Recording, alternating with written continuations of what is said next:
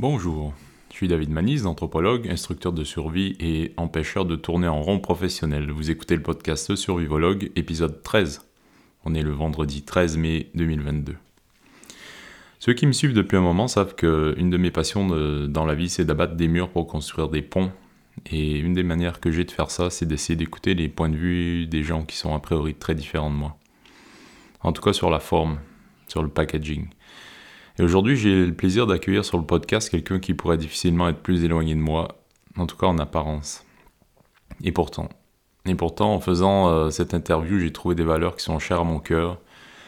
Le courage, le courage de penser librement, euh, le fait de réussir à penser par soi-même, le courage d'être soi dans un monde qui encourage pas forcément ça. Aujourd'hui, j'accueille une femme qui m'a beaucoup inspiré pour son courage et son humilité et aussi sa sensibilité. Bref, je vous laisse découvrir. Dans un premier temps, euh, est-ce que tu voudrais te présenter un peu, euh, dire un peu qui tu es euh, et tout ça? Hum. Alors, ben donc, je m'appelle Nathalie, j'habite dans la région lyonnaise.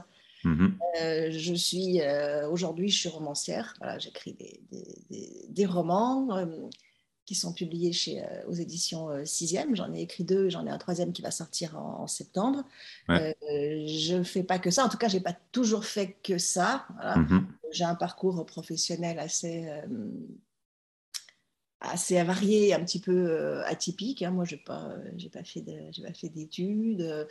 j'ai commencé à bosser en usine, en restauration, j'ai été standardiste, voilà, j'ai fait plein de, plein de choses. Et puis, les hasards de la vie, un peu de débrouillardise ont fait que, que j'ai changé plusieurs fois de, métier. Et puis, euh, je suis mon avant-dernier poste, j'ai été cadre dans une, dans une grande entreprise de la, de la, région. Et puis, mon dernier poste dans lequel je suis quand même restée pendant 16 ans, j'ai été consultante et formatrice dans un cabinet de conseil en management, en communication. Ouais. donc, un parcours plutôt, euh, plutôt euh, riche, euh, diversifié, même si ça fait quand même 16 ans que je travaille en tant que, que je travaille en tant que, consultante. Mm-hmm. Voilà, moi j'ai bien aimé euh, passer par des chemins de, de traverse, explorer les choses, me planter, changer de chemin. J'ai trouvé ça, j'ai trouvé ça sympa et, et je pense que ça a nourri mon métier parce que j'ai toujours regardé les choses un petit peu avec un peu de décalage vu que je venais pas du, du sérail, j'ai pas fait de, mm-hmm école de commerce, de, de, choses comme ça. Donc, ça m'a toujours donné euh, peut-être un, petit recul. Et puis, euh, je pense aussi que ça a dû nourrir aussi mon, mon imaginaire de, de, romancière. Donc, euh, hmm. donc voilà, tout, tout s'imbrique. Tu as grandi en région lyonnaise? Oui. Ouais, ouais. Dans, les, dans les petites, dans mon premier roman, je raconte un peu mon. Enfin, je raconte de manière romancée, mais je raconte mon parcours. Moi, j'ai grandi en région lyonnaise, j'ai grandi à Villeurbanne, dans une cité qui était une cité euh, très, très, très populaire, mais très, très, très pourrie, enfin, très pourrie euh, d'un point de vue euh, des bâtiments, des choses comme ça. C'était vraiment ces cités qu'on avait construites à la va-vite pour après la, après la guerre d'Algérie. Hein, donc, c'était très, très moche. C'était tellement moche, c'était tellement bancal qu'elle fait partie de ces cités qui n'ont jamais été rénovées, qui ont été finalement rasées. Voilà. voilà. voilà pour être, euh, à la fin des années 80, hein, ça a été rasé pour être reconstruit un peu plus haut dans la rue. Mm. Et euh, ça avait tellement mauvaise réputation. Moi, où j'habitais, quand on disait Ah, j'habite Olivier de Serre, ça avait tellement mauvaise réputation que quand ils ont rebâti la cité, ils ont aussi changé le nom de la rue. Voilà, pour, pas que les gens soient trop stigmatisés, parce que quand on donnait notre adresse, on nous regardait en disant Oh, voilà, mais vous venez de là, comment ça se fait? Donc voilà, moi je viens de ce, milieu-là, de cette, de cette cité dans laquelle euh, tu vois, je me faisais cette réflexion. Euh, je pense que ma cité telle que j'y ai grandi, qui était assez, euh, qui était vraiment délabrée, moche, limite de l'insalubrité, était paradoxalement bien plus douce à vivre, bien plus agréable à vivre dans les années 80, où on vivait vraiment, pour le coup, c'était mix, populaire, sympa qu'aujourd'hui, ou quand j'y passe, effectivement, je vois qu'elle a été reconstruite et rénovée. Les bâtiments sont quand même beaucoup plus euh, beaucoup plus joli, on, voit que c'est un peu plus euh, entretenu, mais l'ambiance est devenue euh, très pesante. Moi, l'image que j'ai, et, j'en parle dans, les petites, c'est comme s'il y avait une chape de plomb qui s'était abattue sur la cité, comme si quelqu'un avait éteint la lumière. Tu vois, tout, est, tout est devenu gris, alors que paradoxalement, elle était très grise dans les années 80 et qu'aujourd'hui, ils ont repeint les immeubles en couleur. Et pourtant, elle, est devenue très grise. Voilà. Qu'est-ce qui, qu'est-ce qui fait la différence? Les gens. Hmm. Les gens ont changé. Les gens ont changé. Euh, il y a, enfin, en tout cas, moi, j'y retourne pas. Hein. les fois où j'y retourne, ça me, ça me tord un peu le ventre, donc je ne retourne pas m'y balader. Mais, mais quand j'y vais, je vois bien qu'il n'y a plus de mixité du tout. Voilà. Euh, les commerces sont fermés. Maintenant, il n'y a que. je, pense que la, plupart des commerces qui, qui, étaient un peu vivants, un peu sympas, style les bars, les cafés, bah, tout, a été, tout a été remplacé. Euh, il n'y a que des mecs dans la rue quasiment. les femmes passent, mais ce sont vraiment des, fantômes. Quoi, tu vois, ça, elles se faufilent. Elles se faufilent, oui. La, plupart des femmes sont voilées. Euh, euh, il y a énormément de. de, je, je, pense qu'il y a énormément de drogue aussi. Donc, l'entrée de la cité est quand même relativement contrôlée maintenant. Hein. C'est pas, tu te balades pas comme ça. Quoi. Moi, je, la dernière fois que j'ai été y faire un tour, euh, je, me, suis fait, entre guillemets, repérer comme ça. J'ai vu, hein, il y avait un petit guetteur qui devait avoir 12 ans, 13 ans, euh, qui m'a observé. moi, je, comme je n'en revenais pas de voir comme il était jeune, mm. Tu vois, je suis de Lyon, je dis qu'il était jeune. Hein. C'est l'accent lyonnais. Donc, j'en revenais pas de voir comment il était jeune. Donc, je, je l'ai regardé un peu trop euh, fixement. Donc, je pense que j'ai dû l'alerter. Alors, je, l'ai vu, hein, j'ai vu qu'il prenait son téléphone, je me suis dit, eh, merde. Et puis, j'ai poursuivi mon chemin. Et puis, euh, cinq minutes plus tard, il y a deux mecs qui, sont venus me voir, alors pas, pas agressifs, hein, mais, mais qui sont venus me demander ce que je faisais là. Si j'allais voir quelqu'un, euh, voilà. donc et qui, tu fais quoi euh? Exactement. Ouais, ouais, ouais, tu fais quoi et, tu vas voir qui? Mm. Et, et, en l'occurrence, j'avais été voir une amie que j'avais gardée et euh, que je vois pas, souvent. Hein, d'habitude, on se voit à l'extérieur. C'est la première fois que j'allais la voir dans, la, cité. Et euh, elle me dit euh, Ne m'en veux pas, mais je te raccompagne pas. parce que c'était, c'était ce que je te raconte, c'était cet hiver et j'avais un jean et j'avais un blouson en cuir. Et elle me dit, s'il me voit avec toi, elle, elle, est, elle, est, elle, bosse dans la cité, elle est gardienne, enfin, elle fait de l'entretien, et elle me dit, s'il me voit avec toi, ils vont penser que tu es un flic et que moi, je suis une balance. Voilà. Donc, elle m'a. Eh elle, m'a pas raccompagnée pour ça. Et donc, elle m'a pas raccompagnée. Elle me dit, bon, tu, tu, tu rentres indirect. Hein, voilà. je lui dis, oui, t'en fais pas. Puis en fait, je, voilà, j'ai pas pu m'empêcher d'aller faire un petit tour. Et puis voilà, il, ne m'est rien arrivé, hein, concrètement, que les choses. Non, non mais on sent l'ambiance quand même pesante. bonjour l'ambiance, quoi. Hmm. Voilà. pas ouf. Pour la petite histoire, quand je suis arrivé en France, j'ai débarqué à Villeurbanne, moi. Oui, ah bah voilà. Euh, et, je vois un peu l'ambiance, justement. Et moi, j'habitais un peu entre le périph' et la cité, tu vois. Donc, d'un côté, il y avait les scooters, de l'autre côté, il y avait les bagnoles, selon quel côté j'ouvrais la fenêtre. et c'était, euh, c'était vraiment, ouais, cette ambiance pesante et ce. Limite, euh, limite une ambiance d'état totalitaire où il y a. Tu peux pas penser librement, tu peux pas agir librement, tu peux pas circuler librement, surtout si tu es une femme, je pense. Bah, moi, avec mon, mon gabarit et tout, je les alertais différemment, peut-être. J'étais plutôt une menace qu'une proie, mais Mm. C'était très, euh, c'était très lourd et, et j'ai pas du tout aimé euh, quand je suis arrivé euh, cette ambiance. En, plus, venant du Québec, ça m'a fait un décalage de dingue. Et bref, j'ai failli, failli faire demi-tour et rentrer chez moi. Mais, tu sais, le, le, pire, c'est que la ville entière n'est pas comme ça. Je veux dire, mm le, centre-ville est très sympa, c'est très animé, il se passe plein de choses, il y a, des fêtes. Enfin, voilà. C'est ça qui est plus cruel encore. Ce qui est plus cruel, c'est ces deux mondes parallèles. Ça toutes les villes ont leur centre riant, ont des endroits magnifiques, euh, chouettes, et puis toutes les villes ont des coins complètement pourris. Donc, je ne veux pas qu'on pense que Villeurbanne est une ville pourrie, parce que c'est une ville très sympa. Bien sûr.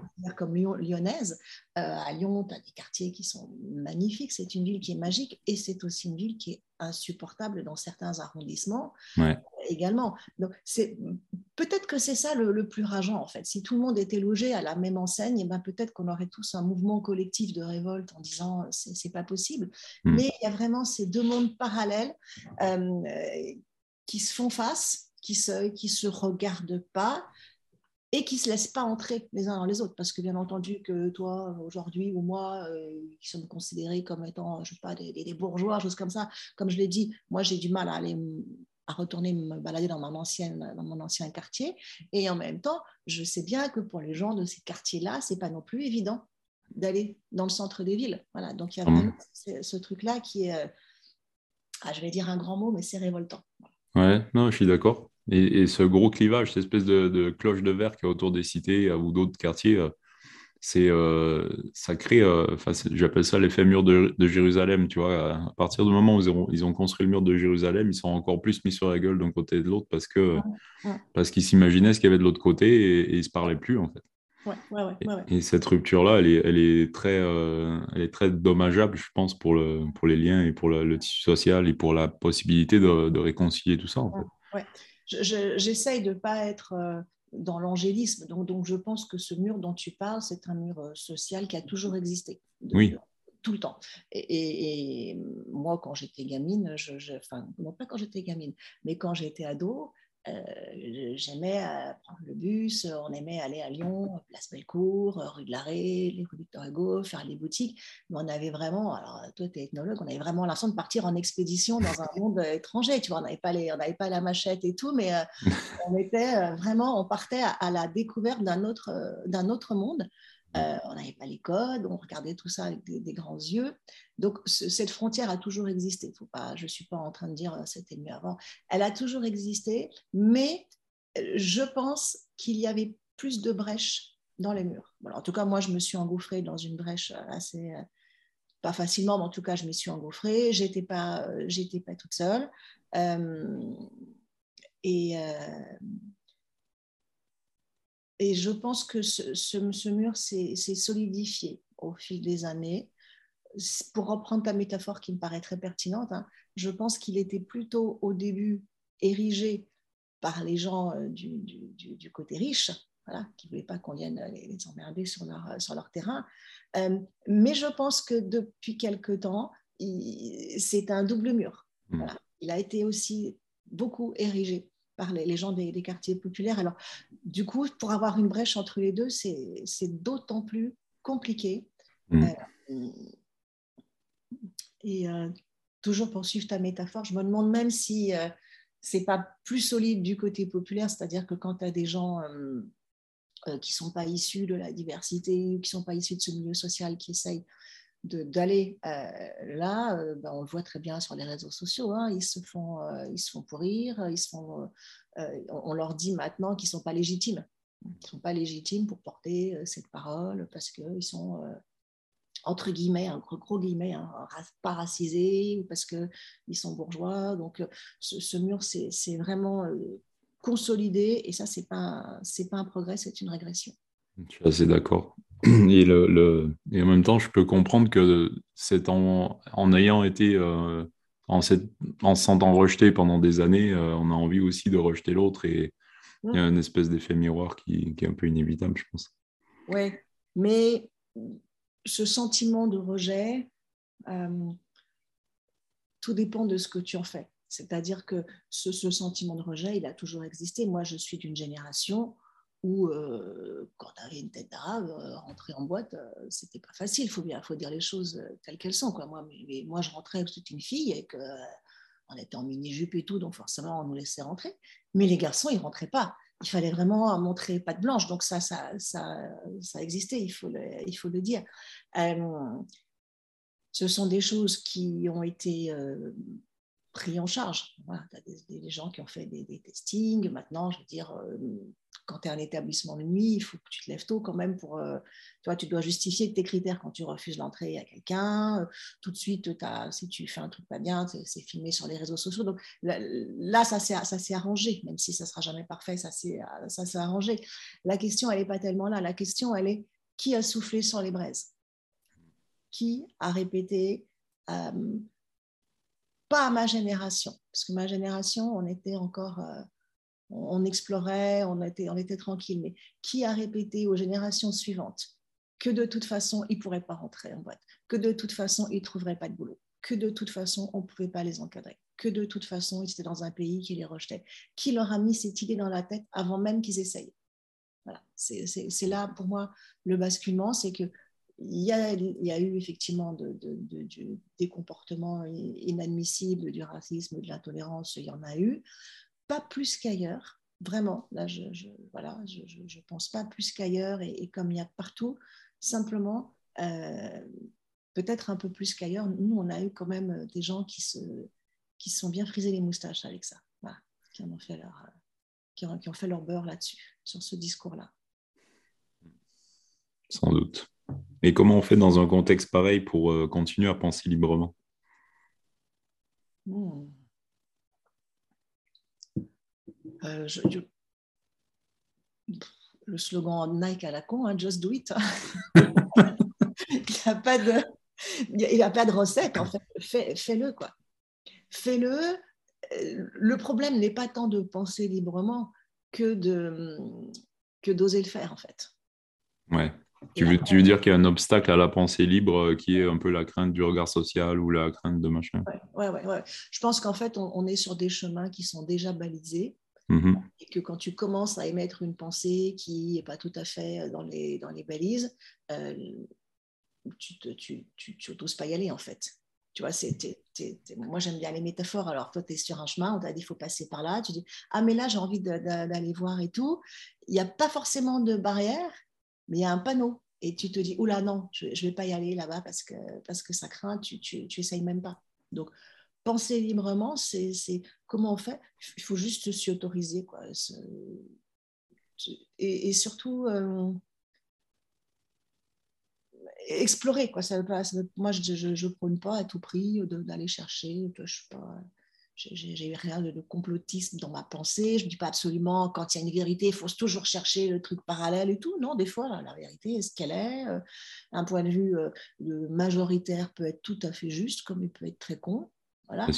C'est juste la, la, métaphore de se dire emprunte les chemins, voilà, ne, t'en interdis euh, aucun, et puis, et puis suis ton instinct. Tu peux regarder les panneaux, tu n'es pas obligé de les suivre, tu peux te planter aussi. Hein, tu peux... Ouais, on a le droit de faire demi-tour si on se rend compte que c'est pourri. Euh. Ouais. Ouais. Mais, mais, ma question, en fait, elle était plutôt adressée à toi. Tu vois, comment toi, si je reformule, ça serait plutôt comment toi, tu as réussi à penser librement Ou est-ce que tu as trouvé le courage de penser librement? Est-ce que tes parents t'ont encouragé? Est-ce que ça a été non, non, moi je viens d'un milieu où on ne pensait pas de toute façon. Euh, c'est assez, assez, clair. Hein. Moi, je mmh. pas du tout dans un milieu où, qui, a, qui a cultivé la, la, réflexion, des choses comme ça. Euh, je sais, je sais pas. Mais me vient en retour, en mémoire, une anecdote qui qui a pas grand-chose à voir et qui peut-être est fondatrice. Mais euh, j'avais des enfants qui étaient petits. J'en avais mon aîné qui était à la dernière année de maternelle, je crois. Et il y avait eu un moment, hein, tu sais, ce petit scandale parce que des mamans s'étaient liguées contre une maîtresse qui était euh, soi-disant euh, pas violente mais brutale avec les enfants, qui leur parlait mal, qui leur laissait pas le temps de faire ceci, de faire cela. Donc il y avait une espèce de cabale contre, euh, contre cette maîtresse qui s'était qui avait pris part, et puis il y a toujours une, un leader hein, qui dit on va faire une pétition, on va faire ceci. Et donc un jour, elle organise une réunion de parents d'élèves pour parler du problème, pour témoigner, pour dire il faut que les langues se délient, il faut qu'on parle et tout, sans la maîtresse. Hein, euh, moi, je n'ai jamais été une mère très, euh, très assidue à ce genre de réunion, mais il se trouve que par un grand hasard, j'étais présente, donc je me dis bah oui, je vais aller voir ce qui se, ce qui se raconte. Et donc, j'entends euh, tout le monde qui, qui, prend la parole et qui lui, qui lui tape dessus à cette pauvre maîtresse qui n'était pas là pour se, pour se défendre. Et puis, à un moment, il dit voilà ce qu'on va faire, on va faire une lettre à l'inspection académique. Et, et, je regardais autour de moi pour essayer de voir si quelqu'un allait quand même à un moment euh, émettre quelques réserves ou un autre, un autre son de cloche, et, et personne ne parlait. Ah, et puis c'était difficile parce que moi, je n'étais pas une mère très engagée, donc j'avais envie de me faire des copines, j'aurais bien aimé. Je me disais, si je me, si je me fais un peu amie avec elles, peut-être qu'elles prendront mes, mes, enfants à la sortie de l'école, peut-être qu'on. J'aurais bien aimé tisser des liens. Donc ça, a été un moment de, de, grande hésitation. Puis bon, à un moment, ça m'a gonflé. J'ai dit, non, mais moi, personnellement, je ne signerai rien du tout, je ne ferai pas de pétition, je suis assez mal à l'aise d'être là alors qu'elle n'est pas euh, présente et je trouve qu'elle pourrait peut-être euh, se, se, défendre. Je dis, je dis, je sais pas, je dis pas qu'elle est innocente ou rien, je dis que c'est quand même assez bizarre comme pratique de ne pas lui laisser la, la, parole et de vouloir.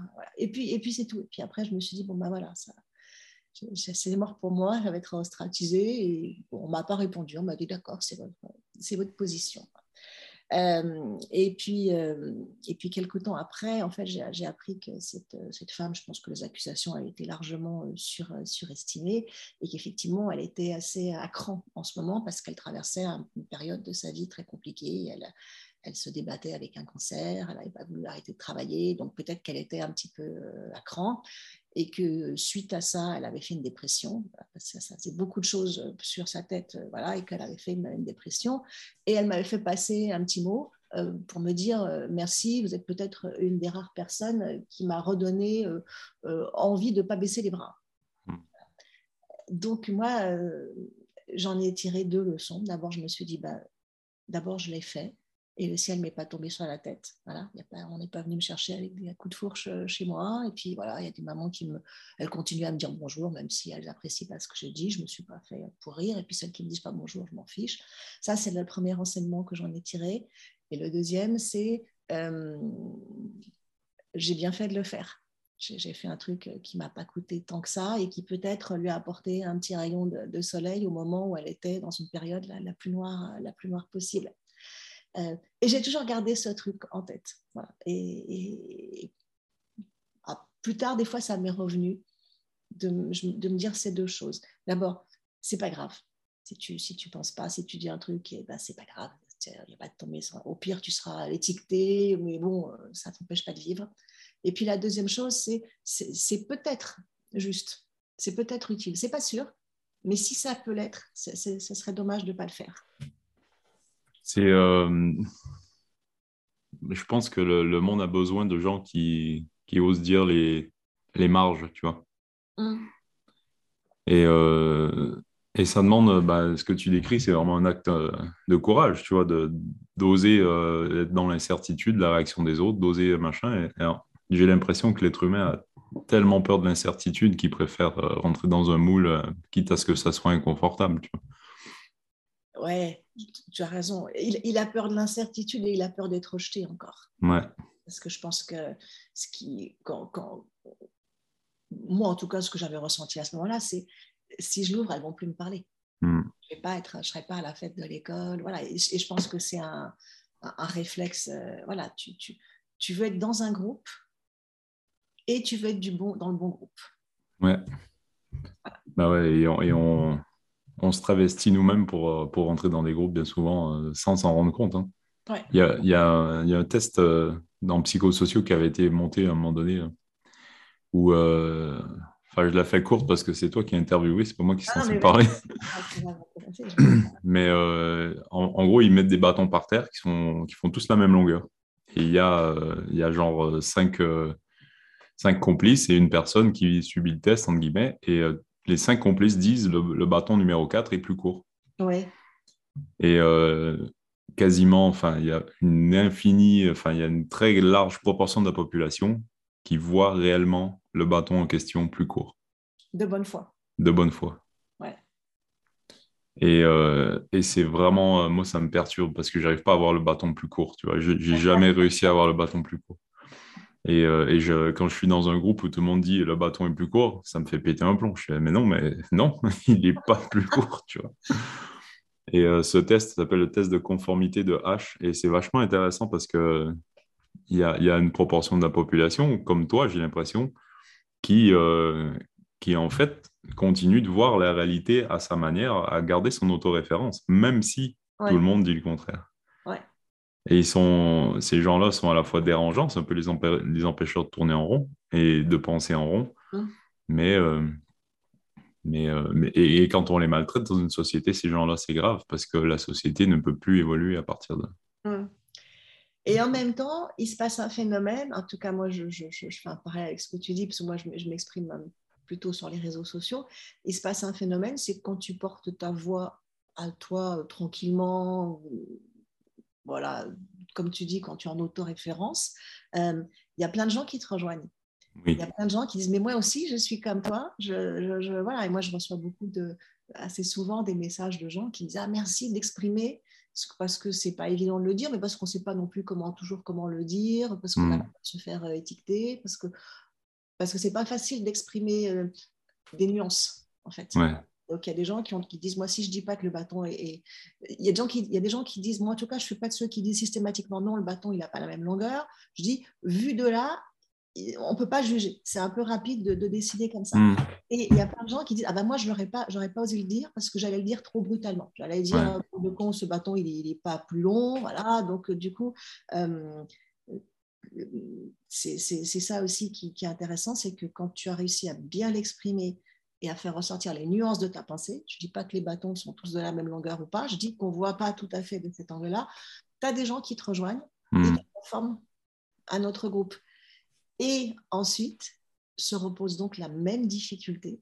Tu reformes un autre groupe, tu es dans une nouvelle communauté. Eh et, tu vas avoir envie de dire autre chose et ta nouvelle communauté, pardon, va dire mais qu'est-ce qu'elle nous raconte, pour qui tu te prends? Hmm.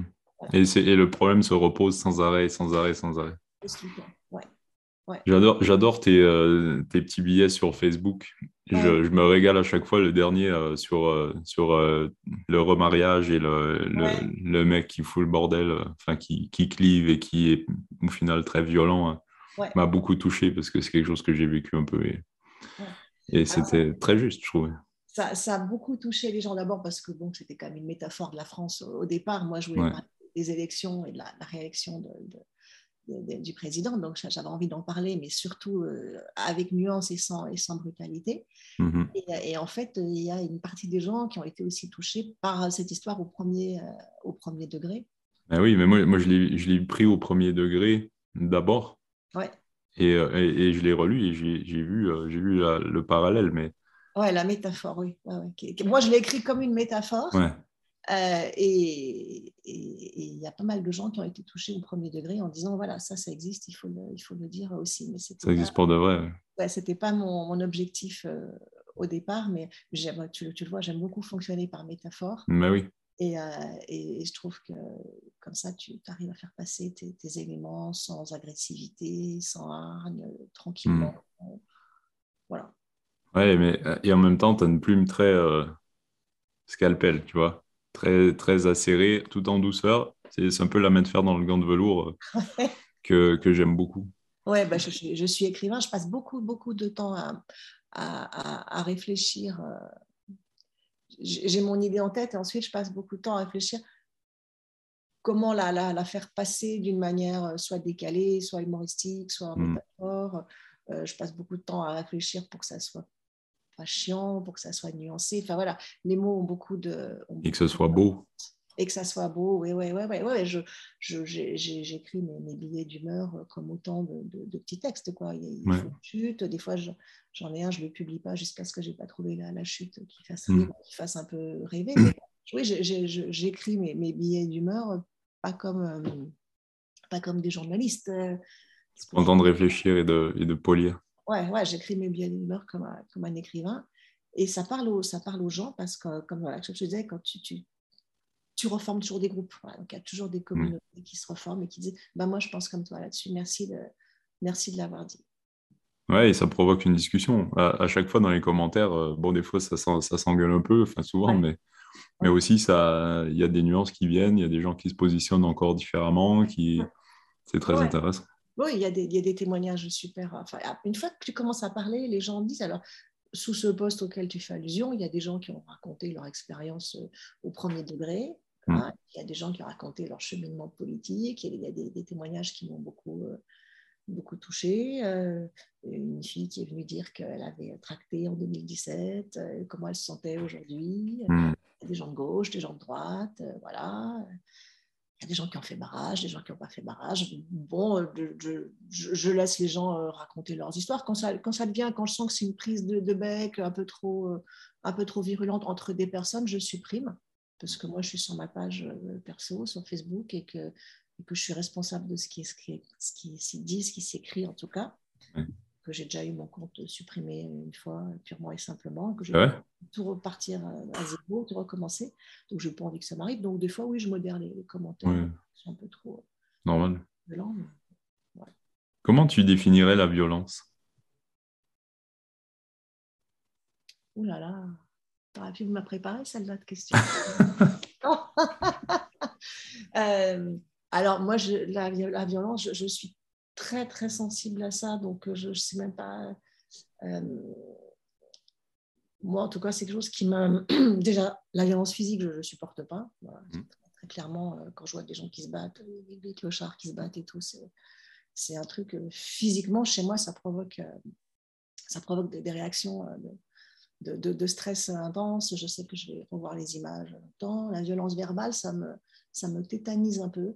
Euh, je ne sais pas comment je définirais la violence, mais euh, euh, je pense que c'est la conséquence de l'incapacité à faire passer son point de vue, quel qu'il soit, qu'elle soit verbale ou, qu'elle soit, ou soit physique. Je pense que la violence est, une, est une conséquence. Parce que dans, dans, dans, le texte, dans le billet dont on parlait juste, juste là, je voyais de la violence, tu vois. Je voyais la violence de ce, de ce, la posture du marié dans le remariage et comment il impose sa volonté, ses objectifs et, comment il amène les gens à, à se cliver et à, et à, pu être eux-mêmes, en fait. Oui, oui, la violence peut certainement prendre plein de, plein de formes, mais alors du coup, je ne sais pas si c'est euh, si c'est le même, le même mot. En tout cas, moi, je, je suis sensible à la violence brute. Voilà. Hmm. La brutalité, ça ne te plaît pas du tout. La brutalité, ça ne me plaît pas sous toutes, sous toutes ses hmm. formes. Euh, et euh, je me sens un peu plus à l'aise peut-être avec cette forme de violence-là parce que tu peux la combattre avec, des mots. Hmm. Mais en tout cas, des fois, il y a des gens, quand je, quand je m'exprime, c'est rare, mais des fois, qui me disent Mais quelle violence tout. Je dis Non, alors là, vraiment, vous pouvez m'accuser de plein de choses. pas d'être violente, non. Non, déconner. Non, c'est clair, il n'y a pas de. C'est un truc que j'apprécie beaucoup dans, ton, dans tes billets d'ailleurs, c'est que tu arrives à parler des, des, sujets difficiles, mais tout en nuance et avec beaucoup de respect. Oui, oui, moi, je, alors moi vraiment, je suis une, une folle de la nuance. Hein. Mm. J'ai beaucoup de j'ai beaucoup de mal à avoir des, des positions tranchées sur, sur plein de, de sujets. Et quand j'en ai, je ne peux pas m'empêcher de comprendre aussi les arguments euh, en face. Donc, euh, c'est pour ça que j'écris, pour essayer de restituer cette pensée qui sinon paraîtrait un peu confuse, un peu nébuleuse. Donc, les mots m'aident à, mais, mais, oui, la, nuance, c'est la chose la, plus importante, je pense, quand on, veut essayer de comprendre euh, le monde et quand on veut essayer de communiquer avec, avec les autres. J'avais un prof d'anthropologie qui nous disait qui définissait l'intelligence comme la capacité à réconcilier des paradoxes. Ah ouais, c'est une belle définition. Et je trouve que ta manière d'apporter des nuances, justement, euh, avec un étage d'abstraction et de, et de, finesse en plus, permet souvent ça, en fait. Et en même temps, tu vois, plus qu'on parle de paradoxes, je suis des fois admirative des gens qui ont une pensée euh, plus passionnée, plus entière. T'es admirative ou t'es envieuse? Euh, oh, mais tu m'emmerdes avec tes questions. euh, non, non, je suis admirative. Non, non, les gens qui, partent, qui prennent fait et cause, puis qui ont des certitudes sur un truc, et puis qui, les disent, et puis euh, c'est comme ça, voilà, quand, c'est sur des sujets qui, sur lesquels je, partage un peu, voilà, les, gens entiers m'intéressent, me fascinent. Hein, parce que moi, je suis tout le temps en train de dire oui, il y a ça, mais il y a aussi ça. Je suis tout le temps en train de mettre des formes. Et, les gens qui sont un peu plus bruts de décoffrage euh, euh, m'intéressent aussi, paradoxalement, beaucoup. Tu mets de la nuance même sur ta nuance. Voilà. C'est ça. C'est génial. Qu'est-ce qui te donne de l'espoir aujourd'hui? Pas grand-chose. euh, je ne suis pas quelqu'un de sur, sur d'une manière générale sur l'évolution de la société, j'ai pas énormément d'espoir. Voilà. C'est pas très chouette ce que je dis, mais. Euh, non, mais c'est honnête. Comment tu vois les choses évoluer? Pas, très bien. j'ai des enfants, j'ai des ados, ils sont formidables. Je, pour l'instant, aucun d'eux ne, songe à faire des enfants. Euh, euh, ça me dérange pas. J'aurais bien, j'aurais adoré hein, un jour des, des, des grands-mères et tout, mais je j'ai pas l'impression que ça soit une super idée de, faire des enfants dans le monde qui vient. Euh, s'ils en ont, je serais ravie pour eux, mais euh, je vois pas, je cherche les signes d'espoir, je les vois pas. Euh, donc, donc, je, suis à l'affût, hein, mais dans l'évolution de la société, dans ce qu'on nous présente, dans la, politique, dans la manière dont les, nouvelles générations voient la, société, abordent le monde, je ne vois pas grand-chose de, réjouissant. Et donc, donc ouais, je, je, pas, je me dis, essayons de, de, de, faire les choses le plus en douceur possible. Voilà. Mais j'aimerais pas être immortel aujourd'hui. Ah ouais Non, j'aimerais pas assister à la, vraie fin du monde. Tu penses que le monde, euh, le monde va. Enfin, c'est quoi ta prospective? Comment tu vois les choses évoluer pour le monde? Je ne sais pas parce que je ne suis pas du tout euh, ni scientifique ni philosophe, donc ça c'est presque des questions qui, qui, qui, qui, ressortent de ça. Mais moi, en tant que, que petite Madame Michu, française moyenne, je pense que les choses ne vont pas, vont, pas s'arranger sur aucun point de vue dans les, sur les générations qui viennent. Tu parles euh, d'écologie, tu parles de la politique, tu parles de... D'écologie, pas que, parce que je suis pas... Ouais, mais je parle d'écologie parce que ça paraît assez, assez évident. Je parle en termes de société, où je ne vois pas que les gens arrivent vers... Euh, si je reste très national, très en France, je ne trouve pas qu'on évolue bien. Hein. Euh, intellectuellement, on n'évolue pas bien non plus ça c'est évident, je veux dire. Moi, j'assume totalement ma, position de réac, hein, mais euh, regarde le niveau scolaire qu'avaient nos, grands-parents, regarde le niveau scolaire qu'ont nos enfants aujourd'hui, regarde, euh, regarde l'engagement qu'on peut avoir. Euh, enfin, toi, hier, c'était le 8 mai quand même. Hein, voilà, mmh. L'engagement des, des, des, jeunes gens à cette époque, dans une époque terrible. On regarde aujourd'hui le, désengagement des jeunes gens. Euh, je, vraiment, je, demande qu'à être convaincu, mais je vois pas de, signaux très, très chouettes. Moi, je crois que c'était pareil avant. Tu crois? Je, lisais euh, Alias Caracalla, qui est un peu la biographie de Daniel Cordier, qui, est qui était résistant d'ailleurs à Lyon. Euh, qui était le bras droit de Jean Moulin, en fait. Qui était son mhm. secrétaire particulier et, son radio, etc. Et, à un moment donné, dans le livre, il discute avec un, avec un de ses comparses et il, râle parce qu'il dit euh, les Français pensent qu'à manger et personne s'engage et euh, tout le monde a peur et personne fait rien et, il s'énerve, tu vois. Et euh, j'ai reconnu vraiment ce qu'on disait.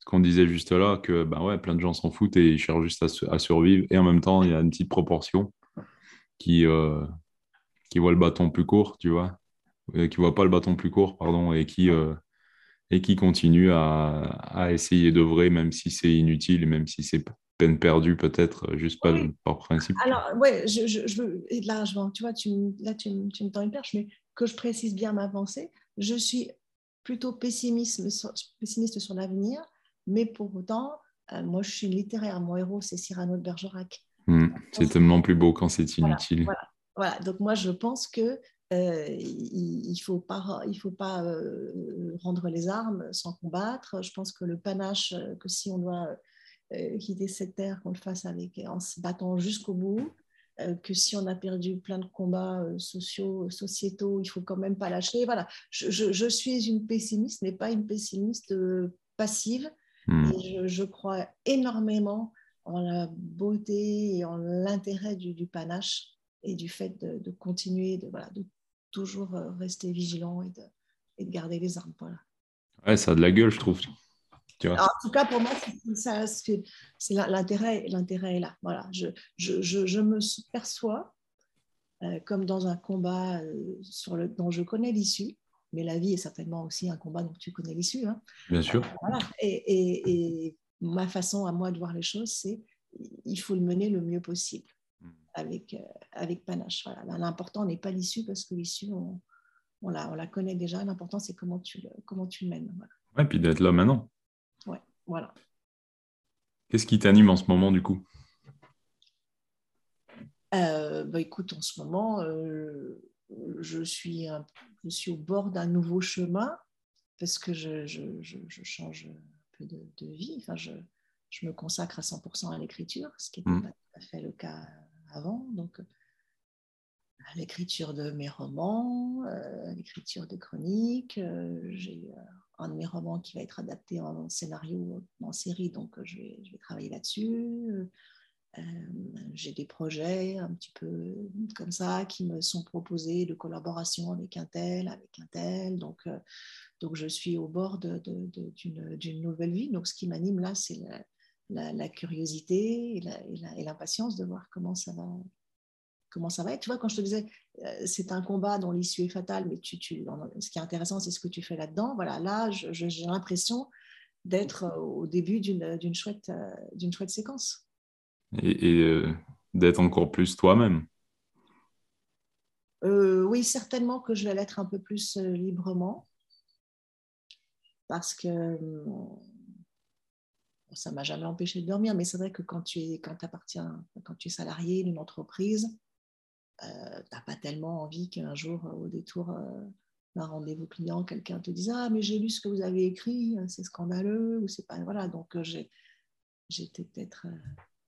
il y a quelques années, en 2019, j'avais écrit une tribune qui, était, qui a été pas mal reprise sur, concernant la participation de Jean-Luc Mélenchon à une manifestation organisée par des, islamistes. Voilà, quasiment sur les lieux du massacre, pas, très loin du Bataclan, voilà, par Mélenchon quand même, quoi, quelqu'un qui était un ami de Charles, donc ça m'avait beaucoup, beaucoup choqué euh, tout ça, de voir avec qui il était prêt à s'acoquiner. Donc j'avais écrit un, texte là-dessus qui a été beaucoup repris, qui avait été publié dans Marianne, qui, avait été, qui a été partagé 40 000 fois. Donc du coup, ça a forcément... Et, euh, et j'avais très peur, en fait, euh, pour, moi, je m'en fous, mais que dans mon boulot. Voilà, ça, ça m'est arrivé que des gens me disent Ah, Nathalie, j'ai lu votre truc là, euh, sur le net, ou j'ai vu votre tribune dans Marianne. Alors, à chaque fois, je retenais mon souffle. oui, et j'avais peur qu'ils disent ah, c'est pas normal, c'est dégueulasse, vous avez écrit et tout. Ça s'est toujours bien passé, mais j'étais pas à l'abri de quelqu'un qui me, qui me prenne à partie. Qui, euh, et alors, moi, qu'on prenne à partie, moi, personnellement, je m'en fiche, hein, je sais me défendre, mais que ça puisse porter préjudice aux gens qui travaillent avec moi, ça m'aurait, m'aurait embêté. Donc euh, oui, maintenant, je vais me sentir un peu plus libre, c'est sûr. Ouais, et puis je vois, je vois, euh, je vois un frein euh, entre les moyens d'existence et les moyens de, faire bouillir la marmite au final et notre capacité au quotidien à justement incarner ce qu'on a envie d'incarner porter un peu notre cause à la, à la Cyrano, tu vois. Ouais, ouais. Et, et de temps en temps, il y a quelqu'un qui, qui, ose le faire quand même. Et je trouve ça beau, moi, en fait. Je, je, j'ai beaucoup d'admiration pour tous ces casse-couilles qui osent, qui osent parler euh, tout haut et, euh, et, euh, et, même s'ils prennent des risques, même si potentiellement, professionnellement ou pour leurs collègues ou pour n'importe quoi, ça peut, ça peut porter préjudice, qui n'arrivent pas à s'interdire de, de penser. Ouais, c'est des risques calculés aussi. Oui, oui, bien sûr je ne sais pas Samuel Paty, hein, euh, mais euh, je, je, pense qu'il y a ceux qui le font naturellement, spontanément. Moi, en ce qui me concerne, ça a plutôt été un cheminement. Et, ce que je fais là, je ne l'aurais pas fait à 30 ans. Je ne l'aurais pas fait quand j'avais des enfants plus jeunes, quand j'avais envie de, réussir ma vie professionnelle. Enfin voilà, tu, tu, le fais aussi à un moment où tu, tu dis voilà, il est temps de, de prendre ma, ma, tenue de chevalier errant et puis de, de, faire comme je, comme je sens. Mais euh, c'est pour certains, en tout cas, c'est un cheminement, c'est pas, c'est pas inné. Hein. Moi, je pas, j'aurais, j'aurais pas, encore une fois, j'aurais pas fait ça euh, avant. Bon, je pense que je pense que personne, euh, personne n'est comme ça. Hein. moi, j'étais ah, un peu. Des fois, tu vois, moi, des fois, je vois des des, des, des, gens qui sont jeunes, je me dis, qui sont sévèrement burnés, comme on dit. Hein. Ils y vont, ils ont. Voilà, je, je trouve ça formidable. Hein. Encore une fois, chacun avance à son rythme. Oui, oui, oui, mais, même eux, je pense qu'ils ont appris, tu vois. Ils ont peut-être appris plus tôt parce qu'ils ont eu la chance d'être dans des, expériences de vie ou des contextes qui ont permis de le faire, mais, mais je pense que, je pense que c'est un truc acquis, c'est pas un truc inné. Après, il y a un tempérament de fond, tu vois. Oui, voilà, oui. Un tempérament de fond, mais, bref. Ce qui, compte, c'est le résultat. Voilà, ce qui compte, c'est qu'on qu'on y aille, quoi. Voilà. Qu'on y aille et que, et que ça, ça génère euh, ça génère des trucs, mais, mais tu vois, quand tu parles de ça, tu as les yeux qui brillent. Ah oui, oui, bien sûr. Ouais, ouais. ouais ah bah, attends, je, je, te dis, moi, ce qui nourrit ma vie, c'est le, c'est Cyrano, c'est le panache. Donc forcément, tu ne peux pas parler de ça sans avoir les, yeux qui brillent. Quoi, forcément. Mm. C'est peut-être le seul truc, qui, enfin, un des rares trucs qui fasse encore, encore briller les, yeux, c'est la, façon de le faire. Et c'est là, et là où tu es peut-être admiratif des gens qui sont entiers, euh, justement. Oui, oui, oui, oui, tout à fait. Euh, Quitte à être un peu simpliste, mais. Euh...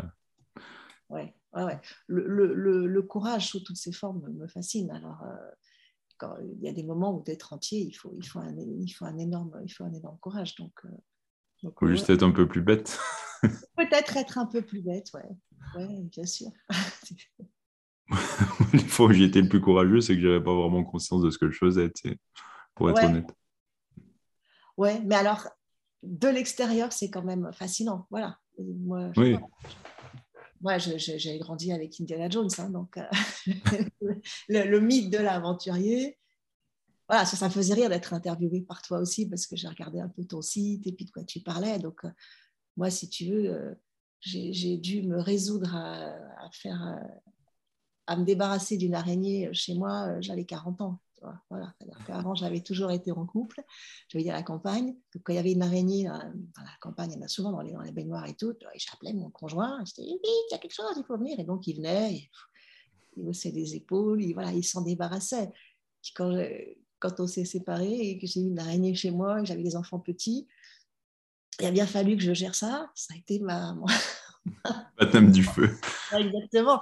Et je peux te dire, j'avais 40 ans. Donc, euh, le, courage, c'est pas quelque chose qui m'est tombé dessus. Et je l'ai vraiment vécu pour le coup. Alors, effectivement, toi qui es dans la, survie, ça peut te faire marrer. Mais moi, le jour où je me suis attaquée à cette putain d'énorme araignée dans ma baignoire, euh, je peux te dire que j'ai. J'ai fermé la porte, j'ai réfléchi, j'ai soufflé, et quand je l'ai fait, j'avais les mains qui tremblaient un peu et qu'après, j'ai été m'ouvrir un verre, une bouteille, et que j'ai eu l'impression d'avoir gravi l'Everest euh, à main nue. Quoi. On, a tous des, on a tous des peurs différentes, en fait. Juste pour l'anecdote, quand j'étais gamin, il y avait une cousine de la ville qui venait au Québec, euh, je, comment dire, au fin fond de la Cambrousse, de la Cambrousse, de la Cambrousse. Et euh, on allait dormir dehors, donc il y avait, euh, ils avaient peur, tu vois, il y avait, ils avaient peur qu'il y ait un ours ou un loup ou un truc, et dès qu'ils entendaient une brindille, une brindille craquer, ils sursautaient, c'est quoi, c'est quoi? Et puis moi, je me foutais de leur gueule, mais je les, je les pourrissais, je, les mettais, je les, claquais au sol, tu vois. Et euh, un jour, je suis allé dormir chez eux en ville. Et à 5 heures du mat, il y a le camion poubelle qui a récupéré les poubelles dans la, dans la ruelle juste à côté de la porte de la fenêtre de ma chambre où je dormais. Mm. Et je me suis mis debout dans le lit en hurlant. Je ne savais pas ce que c'était et je pensais que c'était la fin du monde, tu vois. Je me suis réveillé en panique. Et du coup, ils ont égalisé le score, tu vois. Ah ouais, c'est pas mal, effectivement. Donc, il y a les choses auxquelles on est habitué, qu'on a appris à apprivoiser petit à petit, et il y a les choses qu'on a qu'on connaît pas, en fait. Moi, tu mets devant un formulaire je suis en stress. Mais vraiment. J'ai un vrai stress de me planter, de ne pas, de pas faire les, remplir les bonnes cases aux bons endroits et je suis en panique, mais vraiment. Ouais. Alors que a un ours, ben, je fais Ah, t'as vu, il est petit. oui, oui, d'accord, je, comprends. Moi, je pense qu'effectivement, même aujourd'hui, tu mets dans une bestiole autre qu'un chat ou un caniche, je suis euh, très, très, très dubitative, même dans les champs, hein, des fois, quand je me bats à la campagne, quand il y a des vaches que je, je sens qu'elles me regardent un peu perplexité, toi, je les regarde aussi. Mais je me dis, si j'en vois une qui bouge, c'est pas moi qui vais, qui vais la contrarier. Quoi, tu vois donc, j'ai pas. Mais par contre, tu me dis, de là, dans, dans une demi-heure, tu dois prendre la parole devant 10 000 personnes. Euh, je vais avoir un petit stress, une émulation, mais je, mais je, m'en sortirai. Ah oui, on a du courage, euh, on a des courages complémentaires, je pense. Ouais, des, des, airs de confort complémentaires. Mais le courage en soi, je pense que tu en as. Oui, on en a. Oui, j'en ai, j'en ai, j'ai une forme de courage. Je pense que j'ai une forme de courage. Ah ouais, elle est juste différente de la mienne, en fait, c'est tout. Ouais, Qui étaient euh, tes héros d'enfance, à part Cyrano euh, et Indiana Jones? Et bah ouais, bah déjà, euh, alors moi j'ai une enfance un peu, un peu, un peu triste, pas très, pas très, pas très sympa, donc du coup, je, je, trouvais facilement des héros en fait. Voilà, tous ceux hmm. qui étaient un peu plus gays, un peu plus joyeux, un peu plus brillants, tout le monde me paraissait formidable. Donc, donc je, je, lisais beaucoup quand j'étais petite. Donc, euh, je ne sais pas si tu connais ça au Québec, on avait Fantomette. qui était l'ancêtre des, super-héros, qui était une petite fille qui avait une cape, un collant jaune, voilà, et qui, euh, j'aimais bien les livres de Fantomètre, j'aimais bien le Club des Cinq, euh, voilà, donc mes héros d'enfance étaient des, héros d'avoir de, de, la, de, la, littérature, et puis euh, j'avais, je devais regarder des trucs au cinéma. Mon vrai héros, en fait, qui, qui, qui certainement a eu beaucoup d'influence sur moi, donc je te parle que de livres parce que je, lisais essentiellement, c'était un c'est la première fois que j'ai été confrontée à un truc que qui, qui, fait partie pour moi du panache et qui guide toute ma vie, c'est l'humour.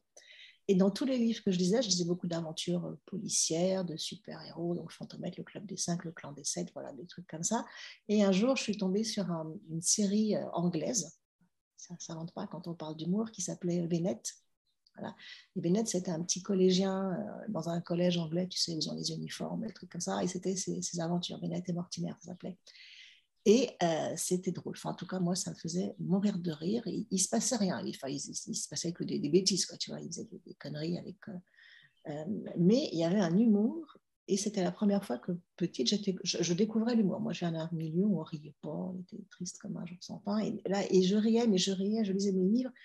Et j'en revenais pas de lire des phrases et, d'avoir des fous rires. Et c'est ce moment-là, d'abord, j'ai découvert l'humour, j'ai découvert le rire. Je pense qu'avant, je ne riais pas, pas tellement.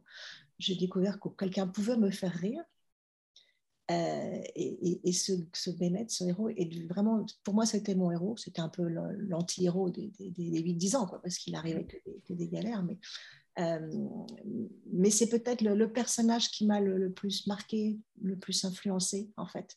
C'est euh, quelqu'un qui m'a fait rire et, et qui m'a montré le, la puissance de ce truc-là. C'est, euh, je pense que c'est un des trucs les plus précieux, y compris en survie, c'est de garder de l'humour. C'est vrai? Ouais. Un jour, j'étais au Québec avec mon pote Eric et on était euh, dans un canyon et euh, c'était la galère. Il y avait de l'eau très froide et on n'était pas au bon endroit en fait. On s'était fait déposer au mauvais endroit sur la mauvaise rivière et du coup, on était perdu mais sur un, sur un chemin, donc, enfin sur un cours d'eau. Donc, on devait finalement arriver quelque part. Ouais. Sauf que, euh, sauf qu'on commençait à tomber en hypothermie, l'eau était très froide, il y avait beaucoup de courant et beaucoup d'obstacles. Et on s'est retrouvé dans un canyon hyper encaissé euh, et, Eric a commencé à chanter une chanson à la con et j'ai éclaté de rire parce que c'était tellement décalé dans le, dans le contexte qu'on allait bientôt crever, tu vois, que, que j'ai juste explosé de rire et j'ai levé la tête vers le ciel et en levant la tête, j'ai vu une corniche au-dessus où on a pu se mettre au sec pendant deux heures et se faire un petit feu, se réchauffer, tu vois.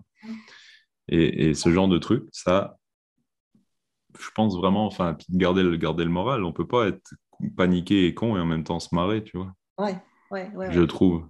Ah ben moi, je, je, je, je, j'en ai, je, comprends cette anecdote. Je pense que si j'étais en mauvaise posture euh, euh, physique et tout, je pense que jusqu'au bout, je serais la fille qui ferait, qui ferait de, l'ironie et, des, blagues, quoi. Parce que c'est de, maintenant, j'ai intériorisé ce truc, ça fait partie de moi. Dans les situations, je, je, fais, je fais toujours de, l'humour, mais euh, mais euh, ouais, voilà, quand tu me parles de héros, je me, rends compte que c'est que c'est celui, le, ce qui m'a le plus fasciné avant, ah, qui a été plus fort que le courage, la puissance, l'ingéniosité.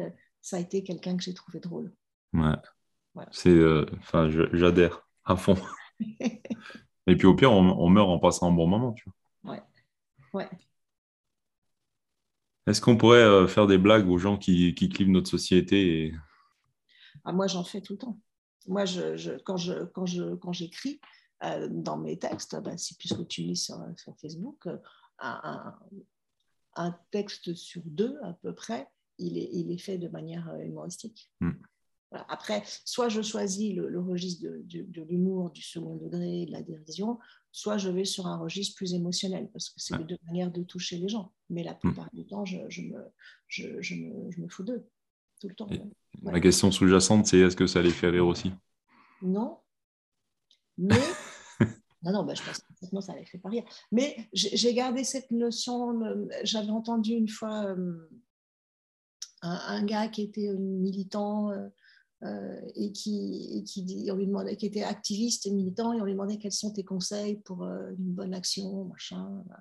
Et, euh, et il avait répondu, la, première, une des premières règles, c'est de mettre les rieurs de son côté. Et, je, trouve ça brillant et évident parce que quand tu fais rire sur un sujet, quand les gens sourient, ah tu, tu, les attrapes aussi par le fond du sujet. Voilà.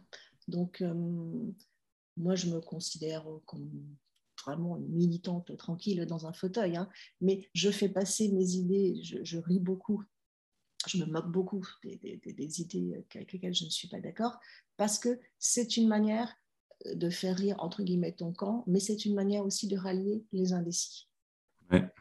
donc, euh, je, je, je, pense que c'est très, euh, que sur certains sujets, c'est beaucoup plus utile. Comment tu vois le monde idéal? Si tu pouvais avoir, euh, si tu avais une baguette magique, là, la super baguette magique, tu vois, je te la montre. Ouais. Et là, tu mets un coup de baguette magique, deux coups de baguette magique, trois coups de baguette magique, et tu as le monde que tu, dont tu rêves. Ah, euh, moi, je pense que les, idéaux, je vais être un peu encore un peu, réac euh, patriote, mais les idéaux de la société française tels qu'ils ont été conçus sont, mes idéaux. Voilà, l'universalisme, liberté, égalité, fraternité, ça me parle. Euh, la déclaration universelle des droits de l'homme, ça me parle, c'est-à-dire ce qui est bon pour moi est bon pour toi. Voilà. Donc, euh, cette, cette société-là dont ont rêvé nos ancêtres, dont on a essayé de, s'approcher au fil du temps et dont on s'éloigne, pour moi, elle n'est pas loin de, ma société euh, idéale.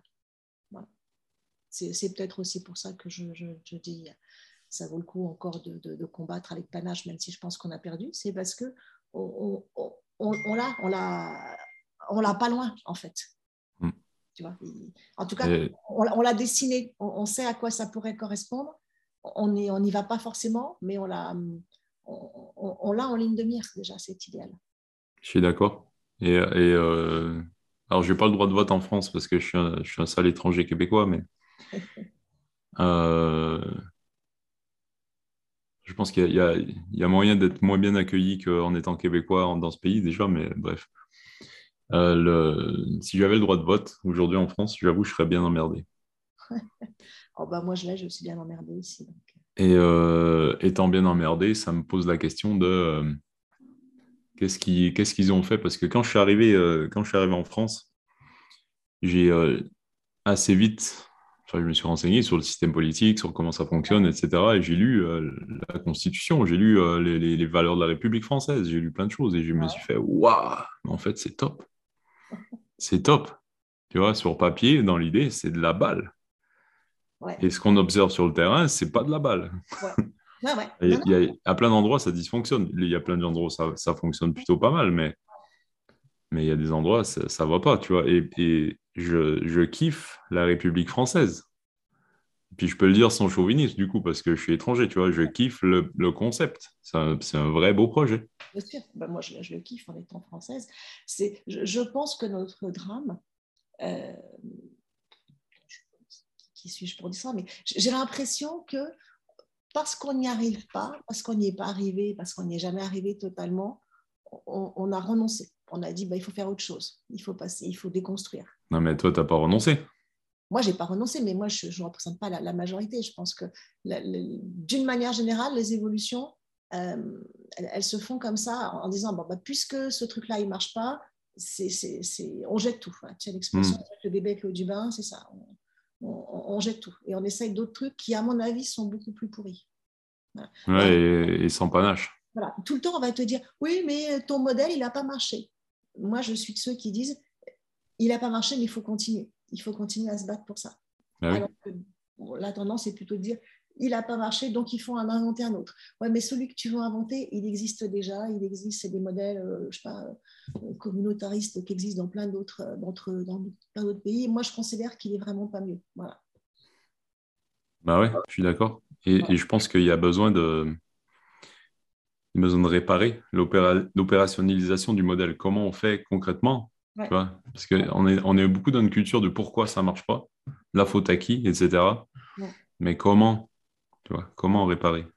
Comment arranger la source Comment euh, faire en sorte que ça fonctionne de mieux en mieux et que le processus aille dans le bon sens? Alors moi, je dis tout de suite, je vote demain pour celui qui répond à cette question.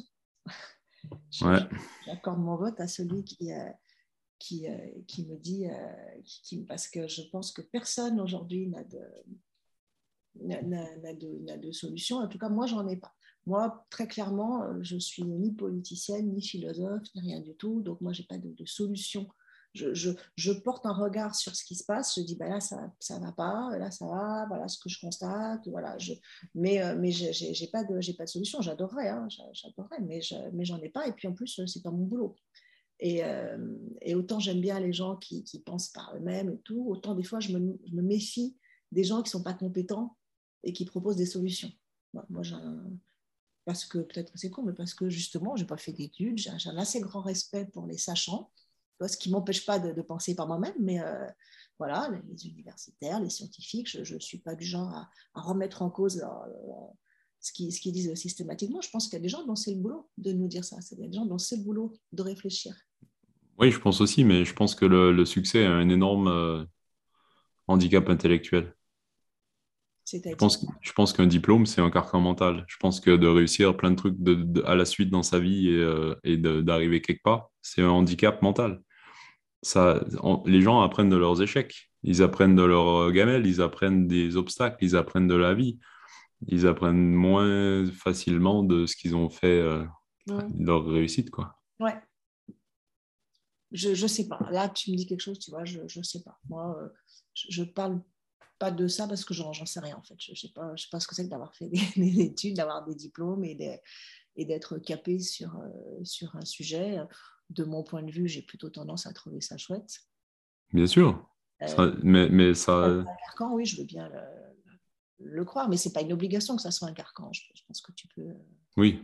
Voilà, c'est un carcan, encore une fois, si tu te laisses euh, enfermer, mais peut-être que l'idéal, la configuration idéale, c'est d'avoir fait des études, d'avoir emmagasiné le maximum de, savoir sur un sujet, et puis aussi de ne pas t'interdire d'aller explorer des, choses. Voilà, parce que moi, très clairement, je, sur plein de sujets, je sens que ça, ça me manque, la connaissance me manque, et comme je ne suis pas assez curieuse, tu vois, pour lire des essais, des trucs comme ça, ça me, ça me gonfle je me suis résolue, je me dis, bah, ça, je ne saurais pas. Ben, voilà pourquoi. Mmh. J'ai tendance à me dire, bah, ça, c'est pas moi, c'est pas mon boulot, j'en sais rien. Mais, euh, mais si je devais refaire ma vie, euh, peut-être que c'est euh, un choix de, que j'aimerais bien faire différemment, quoi, de faire des, études, d'approfondir le, savoir sur certains sujets. Peut-être que j'aimerais ça. Ouais, ou, enfin, moi, je me, suis, je me suis emmerdé à la fac. Ouais. J'ai moins appris j'ai l'impression d'avoir moins appris sur euh, la société française en lisant des essais euh, hyper alambiqués qu'en lisant tes chroniques sur Facebook, tu vois. non, mais vraiment. Vraiment, parce qu'il y a un regard, euh, il y a un vrai regard de... connecté au réel, tu vois. Parce que quand on vit dans notre tour d'ivoire et qu'on voit des chiffres ou qu'on machin ou qu'on vit dans notre 16e à Paris, mais on n'a pas la même on n'a pas la même perspective. Forcément. Ouais. Et ça manque. Moi, je trouve que ça manque vraiment, ce, rapport au réel concret de la vie des vrais gens, tu vois. Oui, encore une fois, l'idéal, ce serait d'avoir les deux. Ben oui, exactement. Et j'aimerais que les gens se parlent. J'aimerais que les, chercheurs euh, et les, gros cerveaux euh, hyper diplômés qui, euh, qui bossent en haut de l'État et qui sont dans les grosses facs et dans les machins, ben, ils, lisent tes chroniques, tu vois. vraiment plus, de toute façon, plus, plus on crée d'interaction, plus c'est euh, plus intéressant. Mais euh, bon, il y, a quelques, y a quelques figures, quelquefois, qui émergent, qui, ont qui, cumulent, qui cumulent les deux. En tout cas, moi, je fais pas du tout euh, d'anti. Ah, comment tu appelles ça? Je sais pas, d'anti-intellectualisme primaire. Ben non, moi non plus. Beaucoup d'admiration pour les intellectuels. Je, et, il y en a certains que tu écoutes, que tu regardes, que tu lis, que tu, te dis, c'est brillant, ils sont, ils, sont, ils sont intelligents, drôles aussi, ils mm. connaissent la vie et ils ont emmagasiné des savoirs. C'est ces gens-là que j'aimerais voir et entendre plus souvent. Ouais, bien sûr, mais parce qu'ils sont, ils représentent un pont en eux-mêmêmes. Ouais. Ils, regroupent déjà une diversité à l'intérieur d'eux-mêmes. Euh, et, effectivement, je trouve ça super intéressant, mais euh, et, j'ai sûrement eu donné l'impression que je tapais sur les intellectuels et c'est pas le cas parce que, parce que j'en connais plein qui sont vraiment super, euh, super brillants et super connectés et super tout ça. Et je veux pas, je veux pas non plus euh, faire un gros jugement l'emporte-pièce sur une catégorie de personnes, ce serait con, mais, mais euh, je, voulais souligner le fait que la, la, vraiment la réussite et les diplômes et tout ce qui, tout ce qui va avec devient pour beaucoup un carcan mental, une espèce de une espèce d'exosquelette qui fait qu'à l'intérieur, ça ne se tient plus tout seul, tu vois.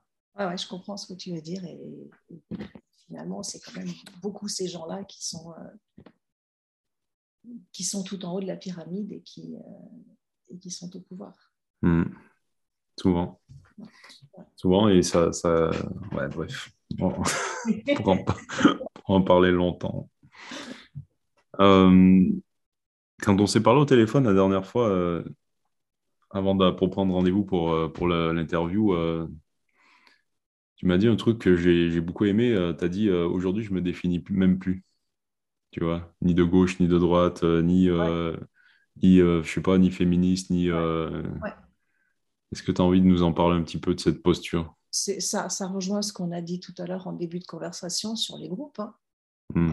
À force d'être euh, dans un groupe et puis d'avoir changé et puis de me dire bah, finalement là c'est pas mieux et puis à force de voilà bah, finalement maintenant euh, je me, je, je, me, je me, définis plus comme appartenant à un groupe. Hmm. Donc euh, politiquement, idéologiquement, moi j'ai toujours plutôt été à, gauche et puis quand j'ai euh, quand j'ai dénoncé un peu les, dérives de, Mélenchon ou des insoumis, euh, leur complaisance avec le, communautarisme, leur façon de fonctionner, on m'a dit ah là t'es une facho, donc je dis ah bon d'accord, puis je ne me reconnaissais pas non plus du tout euh, les fachos, et puis quelquefois j'ai entendu des, gens de droite, je me suis dit putain mais je suis d'accord avec ce qu'il dit, voilà. J'ai entendu quelquefois des discours, je me suis dit tiens je suis d'accord, et puis finalement je me suis dit oui mais je suis d'accord avec ça, mais le reste ne m'intéresse pas. Et puis, voilà, donc, euh, j'en ai pris mon parti, en fait, de, n'être d'aucune famille politique, même si d'origine, mon ADN reste plutôt à gauche, mais aujourd'hui, euh, là, tu vois, il y a les élections, pour qui veux-tu que, je vote? Je veux dire, il n'y a, a, plus... A, plus rien, donc euh, j'en ai pris mon parti. Quand j'étais quand j'étais jeune fille, j'étais militante à SOS Racisme. je, je me suis beaucoup euh, intéressée à ces mouvements-là. Aujourd'hui, je pense qu'eux aussi sont en pleine dérive racialiste. Mm. C'est-à-dire qu'il n'y a quand même pas, pas grand-chose qui me parle dans leur façon d'aborder le monde, euh, de parler tout le temps, justement, de, remettre sur le, tapis ce sujet de la race, les blancs, les noirs tout le temps, ça me, ça ne me correspond pas. Leur façon de dénoncer le racisme que d'une seule, euh, toujours émanant de même groupe et de soigneusement taire euh, d'autres formes de racisme ne me convient pas. Voilà. Mm. Ou ces gens qui, par exemple, qui t'expliquent que le racisme anti-blanc n'existe pas. Bah si, viens, viens, passe une après-midi avec moi, je t'emmène dans mon quartier et puis je vais te montrer ce que c'est. Voilà. Il faut, je ne vois pas l'intérêt de, de, nier la réalité. Euh, si ce n'est servir encore une fois euh, des idéologies communautaristes. Donc je ne me reconnais plus non plus dans ce groupe-là. Mm. Euh, j'ai plutôt eu, quand je suis rentrée dans le monde du travail, des idées, une posture, des idées très féministes. Voilà, je, pensais que. Et puis aujourd'hui, le, les, pareil, une grande partie de, ces mouvements me laisse vraiment perplexe. Je me reconnais pas trop là-dedans. Alors, je, je, suis certainement, si tu veux mettre dans les cases, dans la case des, vieilles féministes à l'ancienne, hein, mais voilà, les, les, nouvelles générations, telles qu'elles conçoivent ça, ça ne me parle pas, ça ne m'intéresse pas, je ne suis pas d'accord en plus. Donc, euh, donc euh, oui, je m'identifie à personne, euh, je me reconnais dans pas aucun groupe. Voilà, et, finalement, on est peut-être assez nombreux à à être au mieux perplexes ah oui. idéaux. C'est pas nous qui avons trahi nos idéaux, hein. c'est nos idéaux qui, nous, qui, ont été trahis par ces groupes. C'est pas, pas, pas, nous. Hein. Voilà, mm. je, reste euh, féministe, antiraciste, laïque, universaliste. Voilà. C'est les groupes qui devaient défendre ces valeurs qui les ont trahis. Voilà. Ils se sont pervertis au final. Ouais, Il y a une, phrase que j'aime bien, même si je ne suis, pas, je suis pas une groupie du personnage, mais j'ai entendu Finkielkraut dire une fois dans une interview c'est parce que je suis de gauche que je ne suis plus de gauche. Ouais. Et j'ai trouvé ça excellent. Et tu peux le dire, euh, Surtout, c'est parce que je ne suis, je suis antiraciste que je ne suis, me reconnais plus dans les mouvements antiracistes. C'est parce que je suis féministe que je ne me reconnais plus dans certains mouvements féministes. Voilà. Ça me fait du bien ce que tu dis là. Ça détend un truc à l'intérieur de mon petit cœur, tu vois. J'avais cette discussion avec un pote euh, à Paris l'autre fois et, on parlait de la gauche, tu vois. Puis lui, c'est un mec de gauche. Moi, aussi, je suis un peu de gauche parce que, un peu euh, par la force des choses, vu que j'étais en fac d'anthropologie, de, bah, tu peux pas être de droite si tu baignes là-dedans, sauf, euh, sauf à te faire jeter des cailloux, tu vois. Mais, mais, mes valeurs sont profondément de, de, solidarité, de machin de trucs et d'ouverture d'esprit, de liberté de parole, enfin tout ça. Et euh, j'identifiais ça comme étant des choses de gauche, mais, mais non, en fait. Ah ouais. Mais non. Oui, mais il faut, il faut oser dire que, euh, tu sais, tu n'étais pas en France, mais il y a, moi j'étais petite, hein, mais je me souviens, il y a eu un débat entre un vieux mec de droite et un vieux mec de gauche. C'était euh, c'était Giscard, je crois, qui avait dit Vous n'avez pas le monopole du cœur. Ouais. Et puis, moi, j'ai grandi en pensant que le, bien était là, que le, gauche, le mal était là, que les gentils, les méchants. Et puis finalement, euh, j'ai mis un peu de temps à comprendre qu'il n'y a pas un monopole de la, bonne pensée, de la mauvaise pensée, des gentils, des méchants. Et, euh, et, ça, ça fait partie des, des, choses auxquelles je crois maintenant profondément. Et, et ça, ça ne te donne pas de l'espoir de savoir que plein de gens aujourd'hui commencent à s'affranchir de ces carcans mentaux et commencent à penser par eux-mêmes et à sentir les choses par eux-mêmes. Parce qu'il y en a plein. Ouais, ouais, ouais, c'est vrai. Mais il y en a plein, mais euh, je ne veux pas plomber l'ambiance, hein, mais paradoxalement, plus il y en a, plus tu as, euh, tu sais, ces fameuses expressions qu'on emploie, la dictature des minorités. Voilà. Ouais. Plus tu as ces gens qui s'affranchissent, plus les groupes se resserrent sur eux-mêmes et plus ils deviennent bruyants et, et que. Voilà. Donc, du coup, euh, euh, ça ne marche pas parce que euh, on continue à faire des choses, à défendre des positions, à prendre des décisions pour, le, pour répondre aux revendications de personnes qui effectivement ne sont pas la majorité. Bien sûr, mais moi j'ai l'impression que de moins en moins de gens sont dupes de ce jeu-là. Peut-être je pense que là, on en parle. Et, si si j'ai eu envie de te parler et de t'interviewer toi, et non pas un militant euh, énervé à gauche ou à droite, c'est pas c'est parce qu'il y a des gens et dont je fais partie, dont tu fais partie, et plein de gens qui me suivent, qui euh, justement ont ce même, cette même croyance, ce même euh, constat que, ben, en fait, ouais, il y a plein de minorités qui font beaucoup de bruit et, et qu'à un moment donné, il faut juste bah, les laisser parler parce qu'ils ont le droit de parler, mais on n'est pas obligé de tout caler sur eux, tu vois. Oui, mais là, quand tu dis ça, euh, tu sous-estimes leur pouvoir, euh, leur pouvoir de nuisance. Je veux dire qu'une minorité euh, qui décide que quelqu'un est, je ne sais pas, homophobe ou transphobe ou que sais-je, machin, je veux dire, c'est la personne qui va être mise au banc. C'est la personne. Bien sûr. Donc, euh, même s'ils sont. Il faut, moi, je, pense que quand on dit il faut les laisser parler, laisser faire, euh, machin, la question à se poser, c'est quel est leur pouvoir? Et, leur pouvoir est réel. Voilà, leur pouvoir est réel. Euh, ils, ont, ils ont seulement le pouvoir qu'on leur donne. Hein. Oui, c'est la phrase. Ils ne, sont, ils ne sont puissants que parce que nous sommes à genoux. Ouais.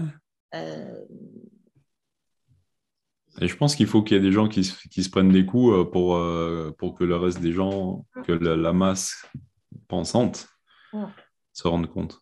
Mais euh, tu vois, je vais prendre un exemple. Il faut, il faut quand même. c'est pour ça tout à l'heure je te disais, moi j'aurais pas fait, j'aurais pas eu cette liberté de ton à une autre période de ma vie parce qu'il y a des moments où tu as beaucoup à perdre quand même. Bien sûr. Je prends l'exemple de, de J.K. Rowling qui a écrit Harry Potter et qui s'est fait alors, je, refais l'historique parce que les, gens, les gens me disent Oui, des fois, elle, n'est pas bien, elle est transphobe. Il faut même refaire l'histoire. Hein. J.K. Rowling, elle a, elle a publié une fois sur, sur Twitter, elle a répondu à un texte qui parlait de, personnes, de personnes à vulve, de personnes qui menstruent, voilà, parce qu'il faut dire ça pour pas, euh, pas mm. transphobe. Et donc, elle, elle, a, elle, a, répondu sur Twitter, je crois, un truc en disant on va peut-être arrêter avec, euh, avec ces, ces appellations euh, ridicules je vous rappelle qu'une personne adulte, ça s'appelle une femme, et que ce n'est pas un gros mot. Hmm. ça suffit de faire disparaître le mot femme de euh, notre vocabulaire. C'est tout ce qu'elle a dit. Bien sûr. Depuis, dire, il faut quand même voir l'image qu'elle a, le, torrent de, de, boue qui s'est abattu sur elle. Dire, concrètement, alors elle s'en fout parce qu'elle est très puissante, parce qu'elle est maintenant euh, riche, millionnaire, comme ça, mais ça va quand même loin cette histoire parce que quand on fait ensuite une émission, tu sais, sur Harry Potter 20 ans après, où on invite tout le monde, euh, elle, est exclue de l'émission. On ne parle, on ne mentionne plus son nom. On a mmh. invité le moindre second rôle, ils sont, et elle, elle n'existe plus. Donc, je, te parle de ça parce qu'il faut quand même voir les, conséquences que ça a. C'est-à-dire que peut-être qu'elle, elle s'en fout parce que son compte en banque est bien rempli, parce qu'elle a plein de gens, si elle fait un nouveau bouquin, qui l'achèteront. Mais concrètement, elle a été effacée. Elle n'existe plus. Les, je regardais les, jeunes acteurs qui lui doivent tout. Voilà, ils vont dire, elle a des, paroles problématiques, on prend ses distances, mais avec d'où tu prends ses distances enfin, tu vois. Donc, elle, elle symbolise bien quand même ce qui peut arriver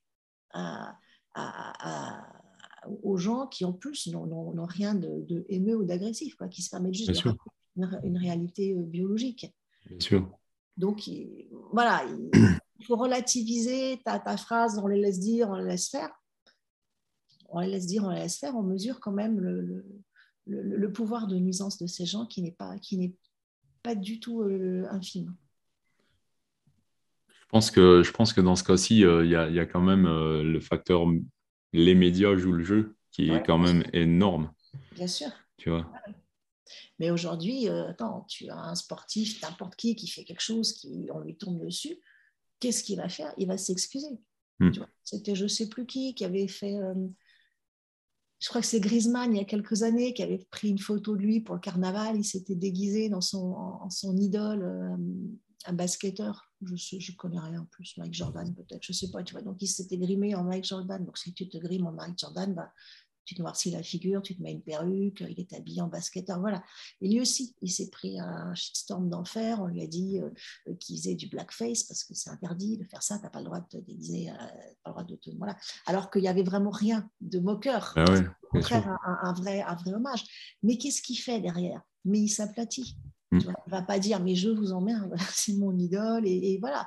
Il va dire je suis désolé d'avoir heurté ceux qui voilà tu vois et ça, ça, marche comme ça maintenant. Euh, c'est arrivé à Joe Rogan aussi euh, qui est un gros podcasteur aux États-Unis et euh, il, il, disait souvent le mot nigger nigger nigger mais d'une place pas du tout raciste tu vois vraiment en discutant avec quelqu'un et et c'est un des mecs euh, qui, qui, invite plein de gens de, de couleurs, euh, de toutes les, tous les horizons, toutes les orientations, etc. Lui, il a ses opinions, mais il est complètement ouvert à celles des autres.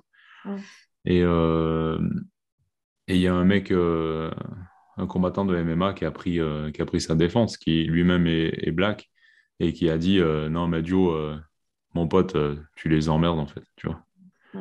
Et puis il a dit ouvertement à tout le monde bah, moi, je, je, connais Joe, je sais qu'il n'est pas raciste, euh, je sais que c'est un mec super, euh, foutez-lui la paix. Et puis après, c'était Joe, euh, vas-y, fais ton truc, continue, change rien, tu vois.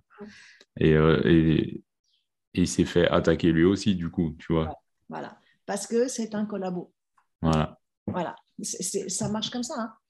Moi, j'ai assez peu d'exemples de personnes qui qui, euh, à un moment ou à un autre, étant accusés de, quelque chose, euh, n'ont pas immédiatement eu le réflexe de s'aplatir et de s'excuser, y compris si, en fait, il y a une espèce de conditionnement, c'est-à-dire que tu diras, oups, je ne me rendais pas compte que ce que je faisais était ceci, était cela. Mais il y en a pas qui dit, c'est pas que je me rendais pas compte, c'est que ça ne l'est pas, et je vous emmerde. Ouais. Et je pense qu'il y a une grosse valorisation aussi dans le statut de victime dans nos sociétés. Ah qui, bah donne du grain à moudre à ce genre de truc. C'est un, ouais, ouais, c'est un statut, c'est une position victimaire et je pense que c'est un business. Bah oui. Il y a des gens qui font leur beurre uniquement, leur identité, leur raison d'être, c'est je suis victime de quelque chose. Hmm. Et donc si tu ne l'es pas, euh, tu n'existes pas. Et ça, euh, peut-être que ça, c'est quand même assez récent, cette glorification de la victime. C'est-à-dire qu'il y a une certaine si tu n'as pas été à un moment euh, victime d'un truc, euh, tu as, raté ta vie. Quoi. Alors que avant, peut-être qu'on avait le culte du trop, le culte du, du, fort, du héros. Mm. Aujourd'hui, on a le culte de la victime, quoi. C'est-à-dire, moi, dans ma partie, dans la littérature, tu peux regarder quand même bon courage pour trouver un, ouvrage qui, qui, qui soit pas qui n'est pas son, sa, sa partie euh, chougnerie. Ouais. Tu vois, j'avais vu un, un, article dans un éditeur qui disait bah, quelles sont les tendances? Et en littérature, c'est un peu comment tu as les fringues, il y a la mode et les tendances. Mm. Là, quand même, on est dans les tendances. Euh, euh on m'a fait ci, on m'a fait ça, je suis victime de ça. Et donc, il y a ceux qui le sont euh, vraiment et qui, qui, témoignent. Et puis, il y a ceux qui ne sont pas tant que ça, mais qui veulent quand même être dans le, dans le mood. Quoi. Donc, ils vont en rajouter. Donc, euh, ouais, qui vont instrumentaliser le, le statut de victime. Euh.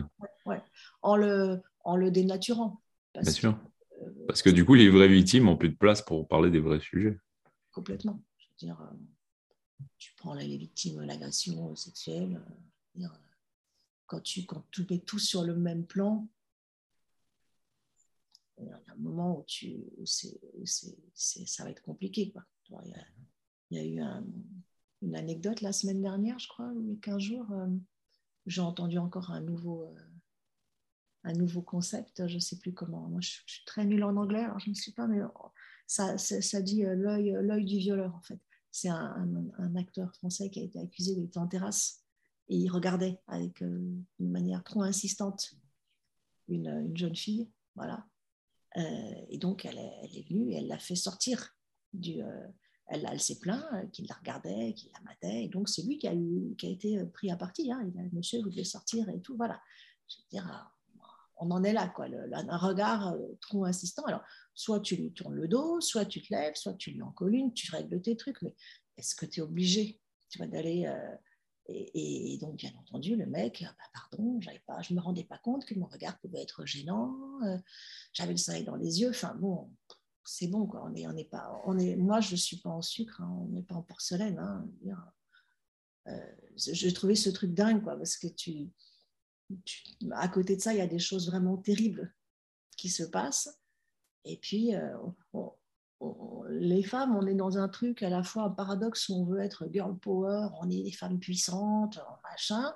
Et puis en même temps, on, on, chougne dès qu'un mec nous, mate un peu le, cul, mais en même temps, un mec qui te mate le cul, tu lui dis t'arrêtes s'il te plaît, tu t'en vas ou tu lui en colles une. Tu n'es pas obligé de, de, faire un truc de, de, drama queen. Quoi. Obligé d'en faire une cause politique à chaque fois, c'est sûr. Hein. Complètement, complètement. D'autant plus que les, voilà, on passe notre temps à dire on est forte, hein, on, est, puissante. Si tu es puissante, euh, c'est pas la peine de, de, de chouiner pour, pour ça. C'est une grosse différence que je vois entre le Québec et la France d'ailleurs. C'est que je pense euh, culturellement au Québec, les femmes sont beaucoup plus. Enfin, après, ça fait longtemps que je n'ai pas vécu au Québec, peut-être ça a changé depuis, mais ont été beaucoup plus autorisées à, être fortes. Ouais. Autorisées à se rebeller, autorisées à mettre une gifle, autorisées à gueuler, euh, tu vois. Et dans, dans, les transports en commun au Québec, les, les mecs, euh, bah, déjà, ils se tiennent à carreau et il y a, y, a, y a assez. Moi, j'ai jamais vu au Québec de problème, sauf une fois, et euh, il s'est pris, euh, il s'est pris euh, tout le bus s'est retourné contre lui. Il a, il a tripoté, mais il a juste mis la main aux fesses à une femme. Et la femme s'est retournée, elle a gueulé, elle fait Tu fais quoi Et c'est parti. Et tout le bus s'est ligué contre le mec. Ah ouais, non, mais là, c'est assez, assez, horrible. C'est un truc. moi, je ne le vis pas, mais quand, tu, quand tu vas effectivement dans les grandes villes, c'est compliqué. Et puis, puis c'est vrai que tu n'es pas, pas aidé. Et, mm. et euh, oui, oui, il y a, y, a, y a, ça. Et puis, euh, en fait, euh, on, se prend les pieds dans le tapis, si tu veux parler clairement. tu as, des comportements qui ne sont pas sanctionnés ou qui sont sanctionnés ou dénoncés différemment selon de qui ils émanent. Ouais. Voilà. Donc, pour pas être ceci, on va. Donc, c'est pareil, moi je, suis universaliste, dire un, comportement de, d'agresseur, et c'est un comportement d'agresseur, quelle que soit l'origine ou le pédigré de, de, celui qu'il a. Je ne trouve pas d'excuses à ça, je, trouve ça, je trouve ça incroyable de, mmh. dénoncer les choses à, deux vitesses. Donc, donc oui, on se prend les pieds dans le tapis, on veut tellement ne pas être ceci, ne pas être raciste, ne pas être euh, ne pas stigmatisé, que on fait des choix, qu'est-ce qui est le plus grave, qu'est-ce qui est le moins grave et tout. Mais je veux dire, Une femme qui se fait agresser, c'est une femme qui se fait, qui se fait agresser, qu'elle se fasse agresser par son banquier ou par un mec dans la rue, en plein quartier, par, par, un sans-papier, l'agression est la même. quoi. C'est clair. Il n'y a pas de, de, de, plus grave d'un côté ou de l'autre. Une agression est une agression. Un racisme est un racisme qui s'adresse qui soit dirigé contre un Asiatique, contre un Noir ou contre euh, Kevin Durand, euh, c'est du racisme. Ah il n'y a pas un qui serait plus justifié que l'autre au prétexte qu'il y a 200 ans, il s'est passé ceci, il s'est passé cela. Ouais, et puis peut-être que le, statut de victime auquel on, tient tant, c'est que euh, c'est parce qu'il peut-être il nous permet de, devenir bourreau à notre tour, tu vois. Certainement, certainement. Hmm. Donc, donc voilà, ça, ça c'est un petit peu ouais, ce statut de victime est un business parce que quelquefois, tu as l'impression qu'il y a des gens qui, qui inventent des choses, quoi, qui, qui vont chercher des, des, oppressions sur des, Enfin voilà, en France, on avait beaucoup ri avec euh, Diallo et ses pansements. Mm. Ah, elle se trouvait victime de racisme parce qu'elle ne trouvait pas de pansement euh, couleur de sa peau. Et puis ensuite, elle avait relayé une autre pensée où euh, ça n'allait pas parce que quand elle a acheté des lunettes, c'était l'écartement des lunettes n'était pas adapté au nez épaté. Voilà, si tu veux, c'est sans fin. C'est un peu des problèmes de riches, quoi. moi, j'en ris, moi, je, fais, je, dénonce ça, j'en ris, mais, mais, mais ce qui est pas, pas, risible, c'est la, tous les gens qui s'engouffrent là-dedans pour dire Ah, ben oui, c'est vrai, tu vois, on est à un sale état euh, ségrégationniste et colonialiste. Euh. Voilà, c'est ça. Il y a pire, il y a pire. Ça y est, ça m'a énervé cette discussion. J'ai envie de, j'ai envie de mettre des claques.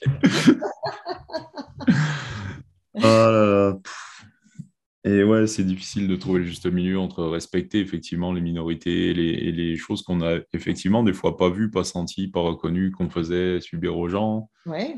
Et en même temps, euh, se respecter soi-même, quoi. Tu vois, et respecter un peu euh, quelque part en guillemets la vérité, même si ça devient difficile à définir aujourd'hui ce que c'est que la vérité. Et puis je pense aussi qu'on est sur une, euh, une façon de vivre où on a plutôt tendance à gratter les plaies plutôt qu'à vouloir mettre des pansements. Ah, mais c'est clair. Donc ça veut dire que si tu as été victime euh, d'une agression, euh, de racisme ou de ce que tu veux, on, a, on a plutôt tendance à tout le temps te reparler, de, à te réduire à ce statut-là. Ouais, Ça devient identitaire. Voilà. Et du coup, euh, euh, forcément, ça a une influence ensuite sur ta manière de, voir les choses. Quoi. Moi, des fois, on me dit Ah, mais quand tu as grandi dans les quartiers, machin, bon, moi, je n'ai pas un patronyme arabe, mais j'ai une tête arabe. Quand j'étais petite, c'était encore plus euh, flagrant. Voilà. Et on me dit Ah, mais est-ce que tu as été victime? Ah, si, Je me dis Oui, bien sûr, comme tout le monde. mais pas. pas je ne retiens pas que ça. Mais oui. Euh, j'ai bossé euh, pendant 30 euh, ans. Est-ce que j'ai été victime de sexisme? Bien entendu. Bien entendu. La, question n'est pas là. La question, c'est est-ce que tu veux aussi que je te raconte les fois où je ne l'ai pas été, ou mm. les fois où ça ne m'a rien fait, où j'ai dit bah, c'est pas grave, ça ne me dérange pas. Est-ce que, voilà, est que je passe ma vie à te relater les trois anecdotes qui m'ont marqué énormément là-dessus, ou est-ce que, est-ce que j'avance, est-ce que j'en fais quelque chose? Et quand je te dis on gratte ses plaies, c'est qu'on a une tendance à, vraiment tout le temps retenir et scotcher les gens à, ce truc-là. Tu as été victime, donc tu es victime, donc tu le seras tout le temps. Et toi, tu n'as pas été agresseur, mais tu es un peu le cousin de l'agresseur. Mmh. Tu un peu la même gueule que l'agresseur et tu habillé pareil. C'est dans tes gènes. Mmh. J'aime bien, j'aime bien ton concept de panache, tu vois, où tu, euh, ça fait du bien. C'est, euh, c'est, euh, et il n'y a pas de panache là-dedans dans ce que tu me racontes de gratter ses bobos et de pleurnicher, machin, il y a zéro panache.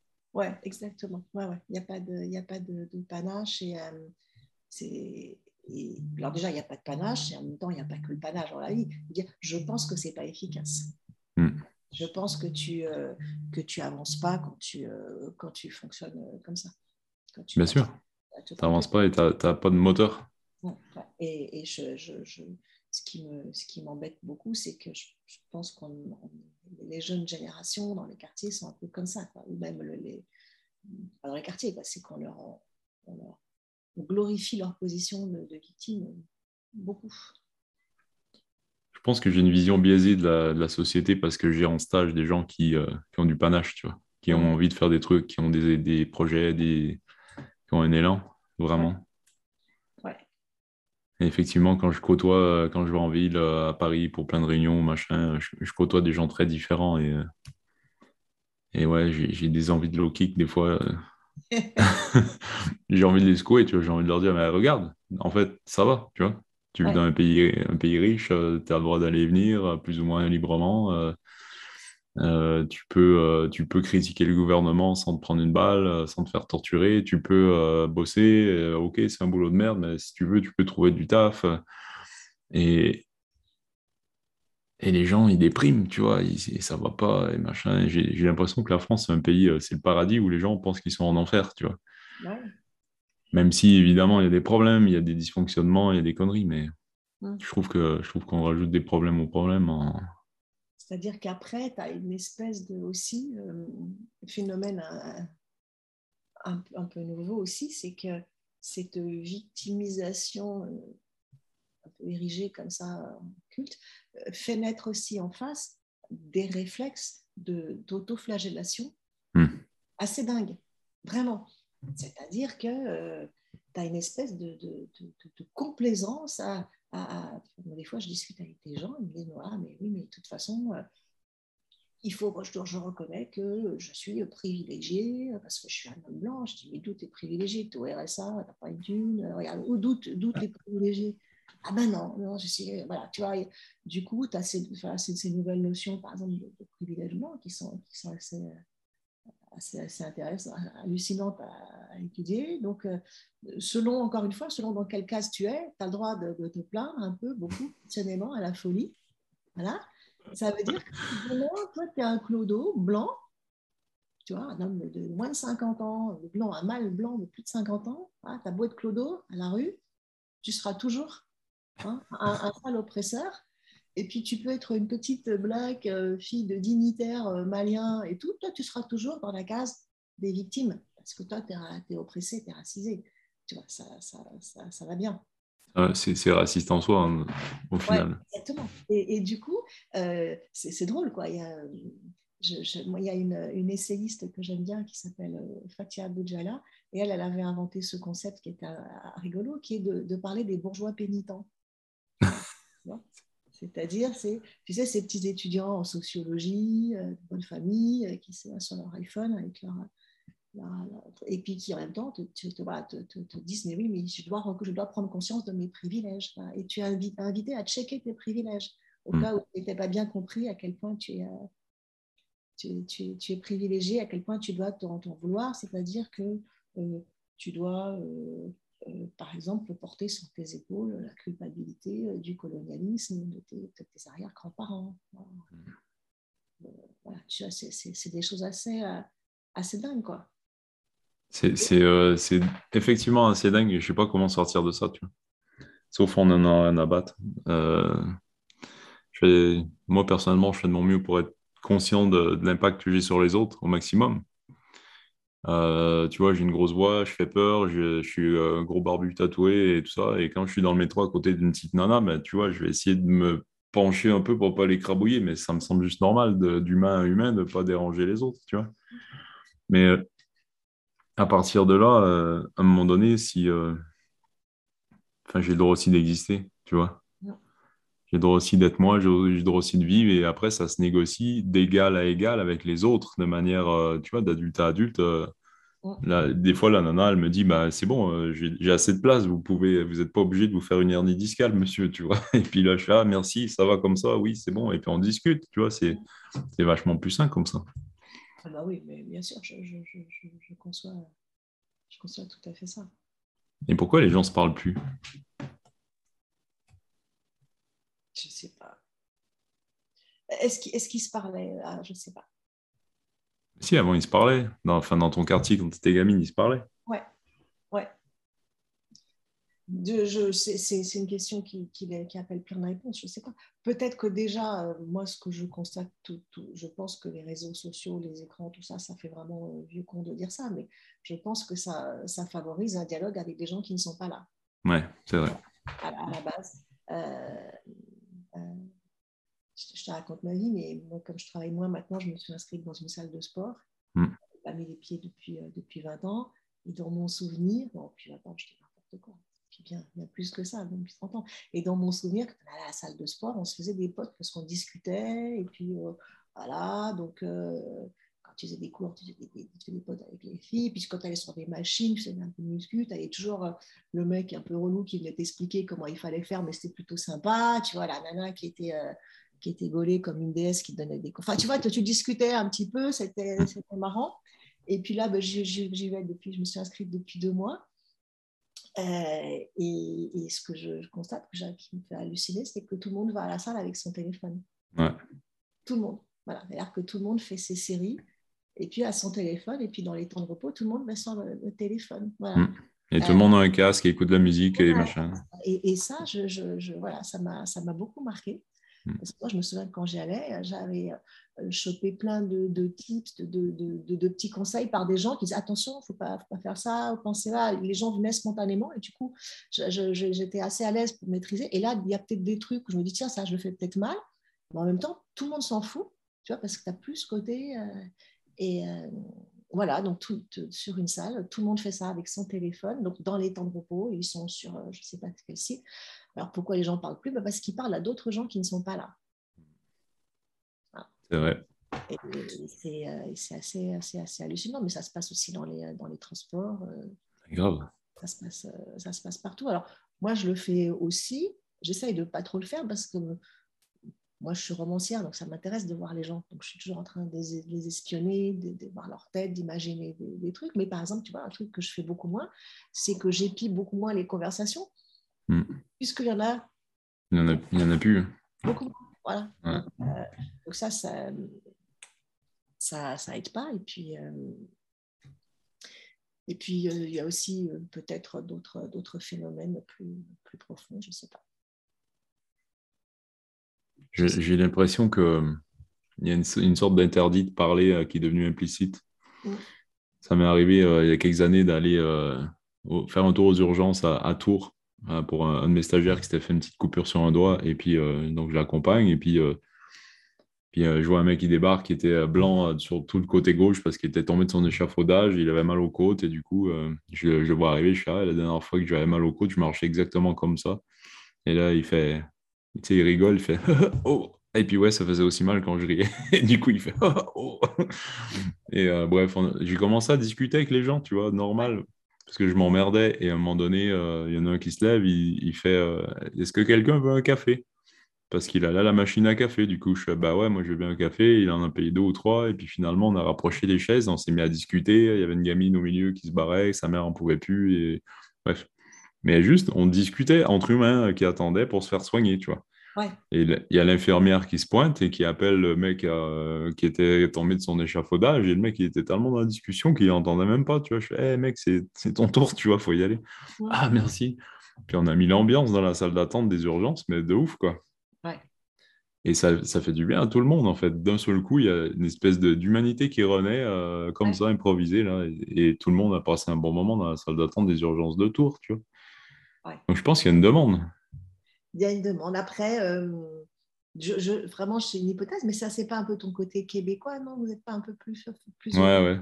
Moi, je pense que, voilà, je connais pas beaucoup de Québécois, mais ceux que je connais, ils, ils ont plutôt tendance à, à parler euh, Ouais.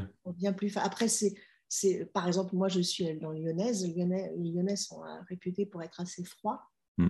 Très- très- des gens très, euh, très chaleureux, mais il faut aller les chercher euh, très, très longtemps. Et, euh, et quand j'étais plus jeune, j'avais des copines qui venaient faire leurs études, qui venaient du Sud, voilà, qui venaient de, de Montpellier, de Marseille, et elles étaient euh, tétanisées. Elles disaient, mais on ne parle pas ici. Elles disaient, je suis moche ou quoi? Je disais, non, quand on sort, on n'a pas la, la- la- ici, voilà, les gens ne vont pas forcément venir te parler. Elles étaient très, très troublées parce que c'est moi, tu sors euh, chez moi, euh, tout le monde vient te parler. Donc voilà, il y a aussi peut-être des- une culture euh, nationale, régionale qui est un peu plus, un peu plus secrète et qui, euh, et qui n'aide pas beaucoup. Voilà.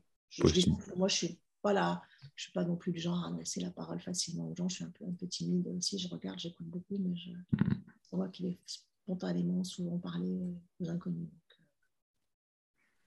Bon, peut-être c'est ça. Peut-être c'est juste le côté québécois grande gueule qui, euh, qui biaise l'observation. D'un abord plus facile, mais je, je, quand j'étais jeune, j'ai dit j'ai fait plein, plein de métiers et notamment j'ai bossé un peu au Club Med. Et je discutais avec un, un, gars au Club Med qui bossait depuis des années il disait que lui, il détestait euh, faire les intersaisons, c'est-à-dire, tu sais, quand tu rentres un mois chez toi avant de repartir mm. sur une saison, parce qu'il disait, je, quand ça fait trop d'années que tu bosses au club, tu, tu, reconnais plus le monde euh, extérieur. Et il me racontait, il me dit d'abord, je sais plus mettre des chaussures, genre en tongue, je ne sais plus mettre des, des habits, une chemise, une cravate, on n'en parle même pas. Donc il dit, je sors euh, quand je suis à Paris, de retour à Paris, je continue à me balader en short et en tongue, et puis j'ai l'air d'un crétin. Et puis il disait aussi, j'ai pris les habitudes qu'on a au club, parce que là-bas c'est obligatoire, qui est de, quand tu croises quelqu'un, tu lui dis bonjour. Voilà. Mais là-bas, c'est notre métier. Donc, si tu veux, c'est quand tu, tu, quand tu croises un touriste, tu te dis bonjour avec un grand sourire parce qu'on est payé pour ça. Mais dis donc, du coup, moi, j'ai le pli donc dans la rue. Voilà, je dis bonjour à tous les gens que je croise et tout le monde me regarde comme si j'étais euh, un fou. C'est limite, sur du pas qu'est-ce que tu veux, qu'est-ce que tu et tout. Donc, oui, c'est vrai qu'on a, moins cette. Euh, moi, la première, hein, quand on me dit bonjour dans la rue, quand on me sourit, j'ai plutôt tendance d'abord à sursauter qu'est-ce qui se passe, qui sait, qu'est-ce qu'il veut? Voilà, mais, mais je, je trouve que c'est pas bien. Ah oui, bah, après c'est une norme sociale aussi. Ouais, voilà, Mais quand je monte dans un bus, je dis bonjour au chauffeur, mm. et, je, et je vois bien que souvent ça le surprend. Ouais. On se dit qu'est-ce qu'elle veut celle-là? Elle n'a pas de ticket, ça se trouve, elle veut négocier. C'est une sale preneuse. C'est quoi le prochain bouquin sur lequel tu travailles? Tu as le droit d'en parler C'est top secret ou pas? Ah ben, Je peux t'en parler parce qu'il est fini. Donc, euh, ah. euh, il va sortir en septembre et, euh, et il parle de tout ce dont on vient de parler. Un peu, ouais. ça se passe dans un milieu dans lequel on ne parle jamais. Ça se passe chez les SDF chez, les marginaux d'une manière générale. Donc, dans mon bouquin, il y a des SDF, il va y avoir euh, euh, des livreurs Uber Eats, il va y avoir euh, une jeune fille qui sort de la DAS, il va y avoir des, des, des punks à chiens, des clochards, voilà, des, gens qui ne sont pas des héros d'habitude. Hein, et moi, mon postulat était de me dire que ils sont pas des héros parce qu'ils sont pas beaux, ils sont pas bons, ils sont pas voilà, mais ils sont bien ces gens-là, ils ont bien des aventures, des rêves, des passions, ils sont bien amoureux, euh, ils ont bien des il y a bien des traîtres parmi eux, il y a bien des héros parmi eux, il y a bien des, histoires euh, merveilleuses. Donc du coup, je voulais raconter une histoire dont ils étaient les héros et, euh, et j'ai fait un parallèle avec Cyrano de Bergerac. Ah, là, tu... je vais faire la précommande directe, tu vois. Voilà. Donc, du coup, alors, c'est pas l'histoire, mais en tout cas, il y a une, subtile transposition de l'histoire de, Cyrano. En tout cas, le héros principal est un, fou de, Cyrano. Et une subtile transposition de cette, de cette histoire de quelqu'un qui est amoureux, qui ne sait pas l'exprimer, qui passe par une autre personne qui maîtrise mieux les, mots. Voilà. Génial. Le, le titre, c'est quoi? Ça s'appellera Ce des quais. Ce des quais. Ce quais. Ce quais, donc C-E-U-X. Ouais, voilà. Yes. C'est souvent là, en tout cas à Lyon, c'est souvent là qu'on trouve euh, les marginaux qui se regroupent. Tu as des endroits où il y a les, migrants avec leurs tentes, tu as les punks à chiens, tu as les clochards. Donc voilà, je me suis. Euh, et puis c'est toujours pareil, on parlait des deux mondes en parallèle. Mm. Sur les quais, tu as ces quais-là. Et puis tu as aussi des endroits où tu as des, des, péniches qui sont installées, où il y a toute la jeunesse festive, bourgeoise qui vient. Mm qui vient boire et festoyer, et puis les, deux mondes ne se, se, se, croisent, pas, euh, se croisent pas forcément. Donc, euh, et, mais tu as un bouquin qui est, qui est, sorti en mars, là, non? Ouais, ouais. C'est euh, le 17, un truc comme ça Ouais, ouais, ouais. En fait, j'ai deux livres qui sont sortis assez, assez rapprochés. Les petites, qui racontent mon enfance dont je parlais euh, enfin qui raconte pas mon enfance, mais qui raconte une histoire d'enfance dans les quartiers et puis de ce que de ce qu'on devient 30 euh, ans euh, après. Voilà. Mhm. Et ensuite, euh, j'ai un autre bouquin qui s'appelle Les Printemps, qui, qui se passe pendant le premier confinement et qui m'a beaucoup amusé à écrire parce que j'aime bien parler de gens qui sont plus intéressants qu'ils ne paraissent et c'est l'histoire de trois héroïnes. Et dans ces héroïnes, il y a une, tu sais, une star de télé-réalité. Tu sais, les filles qui ont des seins refaits, les fesses refaites, qui sont toutes refaites et qui, participent à des émissions genre Les Marseillais. Et, euh, et j'avais très envie d'écrire euh, sur quelqu'un comme ça. Ça me faisait rire d'imaginer que. En fait, à l'époque, je, me, souviens que quand j'ai eu cette idée, je travaillais encore et j'arrivais à l'hôtel le soir Et, et, puis, je regardais une émission de cuisine. Voilà, un dîner presque parfait, tu des recettes et tout. Et puis, des fois, quand l'émission n'était pas commencée, je regardais, je zappais sur d'autres choses. Et un soir, j'ai zappé sur je sais pas, la villa des cœurs brisés ou les Marseillais, un truc comme ça. Et là, il s'est produit une faille spatio-temporelle dans mon esprit. J'ai été happée par ce que je voyais. J'en revenais pas. Tant de, de, de, de, de bêtises, de vulgarité, d'autosatisfaction. Et à chaque fois, je me disais, mais tu sais, le, déni me disait, c'est pas possible. C'est une blague. C'est une blague. et, je reconnais vraiment que j'ai été fascinée par ça. J'en ai regardé une, et puis deux. Et puis le lendemain, quand je suis rentrée, j'ai rallumé la télé. voilà, j'ai mis plusieurs jours avant de comprendre ce que je voyais. Donc ça m'a fascinée. Et dans, cette, euh, dans ce truc-là, à un moment, j'ai vu une fille qui était comme les autres affreuses, hein, avec tout, tout, refait, mais qui m'a trop fait penser, tu sais, à ces petites filles qui enfilent les habits de leur maman, tu sais, qui mettent des, des, les robes de leur maman, les talons hauts, qui se marquent, le rouge à lèvres. Elle me faisait penser à ça, une petite gamine qui se serait déguisée. Et, malgré toute la, la, la, touche d'artifice de, de, maquillage, je la trouvais super euh, touchante.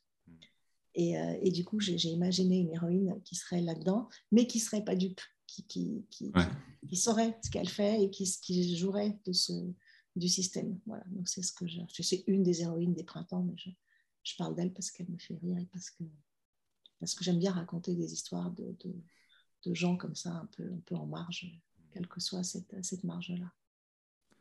Je lis jamais de romans, mais je pense que je vais faire une exception. Ah, c'est gentil. On, me dit ça des fois. On me dit ah, Moi, je lis pas de romans, mais j'ai lu les autres parce qu'ils sont faciles à lire. Alors, je, je le prends très bien. Hein. Euh, je, je, revendique totalement d'être dans la littérature populaire. Mais euh, populaire dans le bon sens du terme, je pense. Mhm. Populaire dans le genre qui parle à tout le monde. Voilà, je, mm. je te dis, moi, mon idéal, c'est encore l'universalisme. Donc, mm. c'est une histoire qui plaît euh, aux gens lettrés, aux gens pas lettrés, euh, aux amoureux de, de, la langue, parce que j'essaie quand même d'écrire comme il faut, que autant qu'aux gens qui me disent, moi, dès que c'est trop long, je décroche. Voilà, j'essaie de, de toucher ce qu'il y a d'universel entre, entre nous ce qui nous lie. Et c'est aussi pour ça que j'ai écrit un, ce déquet, ça parle des hommes, parce que j'avais mm. déjà écrit deux livres avec des femmes et que je ne voulais pas être étiquetée écrivain d'histoire de femmes. Ça m'aurait déplu. J'aime vraiment beaucoup ton style euh, d'écriture qui est à la fois précis et, et, euh, et qui coule euh, comme un filet d'huile de la, de la carafe, tu vois. Ah, c'est génial. J'aurais dit un filet de vin, moi, tu sais, je suis lyonnaise, moi je bois du Côte du Rhône, mais, mais ça va bien, lui, là aussi. L'un n'exclut pas l'autre, mais il n'y a pas de rupture, tu vois, c'est euh, hyper. Euh, bref. Est-ce que tu as envie de dire un, un, dernier truc avant qu'on termine? Ah non, non, écoute, moi j'ai bien aimé cette discussion à bâton rompu. Euh, je voulais juste sur, sur la discussion qu'on a eue, ce que je voudrais dire que j'apprécie, qui est vraiment très très rare, c'est le temps qu'on a pris. La plupart du temps, quand je fais des interviews, ah, on me dit alors attends, on va faire 9, 10 minutes sur ma 11, voilà, ou alors je sais que ça va être coupé, ou alors on me donne les questions, euh, voilà. Et mm. on parlait tout à l'heure un peu de, de l'évolution de la société. On est dans une société où on n'a pas le temps de développer sa pensée. Alors tu vois, comme on parlait de nuances, mm. c'est dur de développer des nuances en 3 minutes. C'est impossible. Euh, des fois, on me fait faire des interviews et on me dit qu'il faut répondre en une phrase. On me donne un sujet, il faut dire une phrase. C'est l'horreur pour moi. Je suis, je suis, en panique euh, totale. Je me dis en une phrase, je arriverai pas. c'est hyper violent. Ah, et tu es un des rares, du coup, à me dire ben, on prend du temps et puis on ne se chronomètre pas. On verra bien. On parle à bâton rompu, on verra bien où ça nous mène.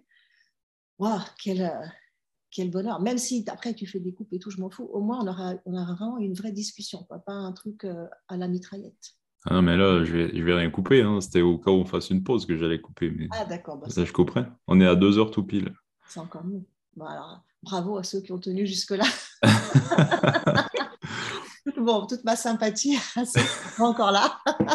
Il y en a plein qui écoutent jusqu'au bout euh, quand ils sont en voiture ou quand ils font une ménage chez eux, n'importe quoi. Et, euh, vraiment, euh, enfin, les retours que j'ai, c'est d'ailleurs ça, c'est que enfin un endroit où on a le temps d'entendre les gens penser ce qu'ils pensent et, élaborer et prendre le temps. Ouais, ouais. Donc, ouais. Ok, bah, super, je suis ravie alors. Pareil, c'était super, euh, enfin génial. Je me, suis, euh, je me suis senti mieux au fur et à mesure de la discussion parce que tu m'as amené des, un peu de la douceur à l'intérieur de mon petit cœur. Euh, et, euh, tué. ouais, clairement. Donc voilà, merci d'avoir pris le temps. Eh ben, merci à toi et puis à une prochaine fois. Yes, avec joie stage de, de, survie que je rigole un peu. ah bah, si tu veux, tu peux. Surtout, que je te fasse rire surtout. ah bah écoute, si on peut se marrer, c'est top. Peur des araignées, euh, l'étape 2, ce sera les lézards ou un truc comme ça. ouais. Écoute, t'es la bienvenue si jamais tu as envie de venir, euh, ça sera avec joie. Tu verras que c'est pas dur. Ok, on en reparle alors. Carrément. Merci beaucoup. Au revoir. Ciao. Si vous voulez soutenir le podcast, euh, plusieurs bonnes manières. Déjà, partagez-le s'il vous plaît. Si ça vous a parlé, n'hésitez pas à l'envoyer à tout le monde euh, pour que ça soit écouté, parce que c'est fait pour. Euh, deuxième manière, donner des feedbacks, soit par mail, soit sur le site Le Survivologue, donc survivologue.org, dans, le, blog. vous faites-moi un mail, david.manizat.gmail.com euh, et puis si vous voulez faire un petit don à partir de 1 euro par carte bancaire, c'est possible sur euh, le site. Euh, sous l'onglet soutenir, vous pouvez rentrer 1, 2, 5, 10 euros. Même les petits dons sont fortement appréciés. Ça me permet d'acheter du matériel, de payer des billets de train. et tout ça pour aller rencontrer des invités. Donc merci. Merci à ceux qui ont déjà fait des dons, c'est super. Et pour le reste, ben, restez pipou.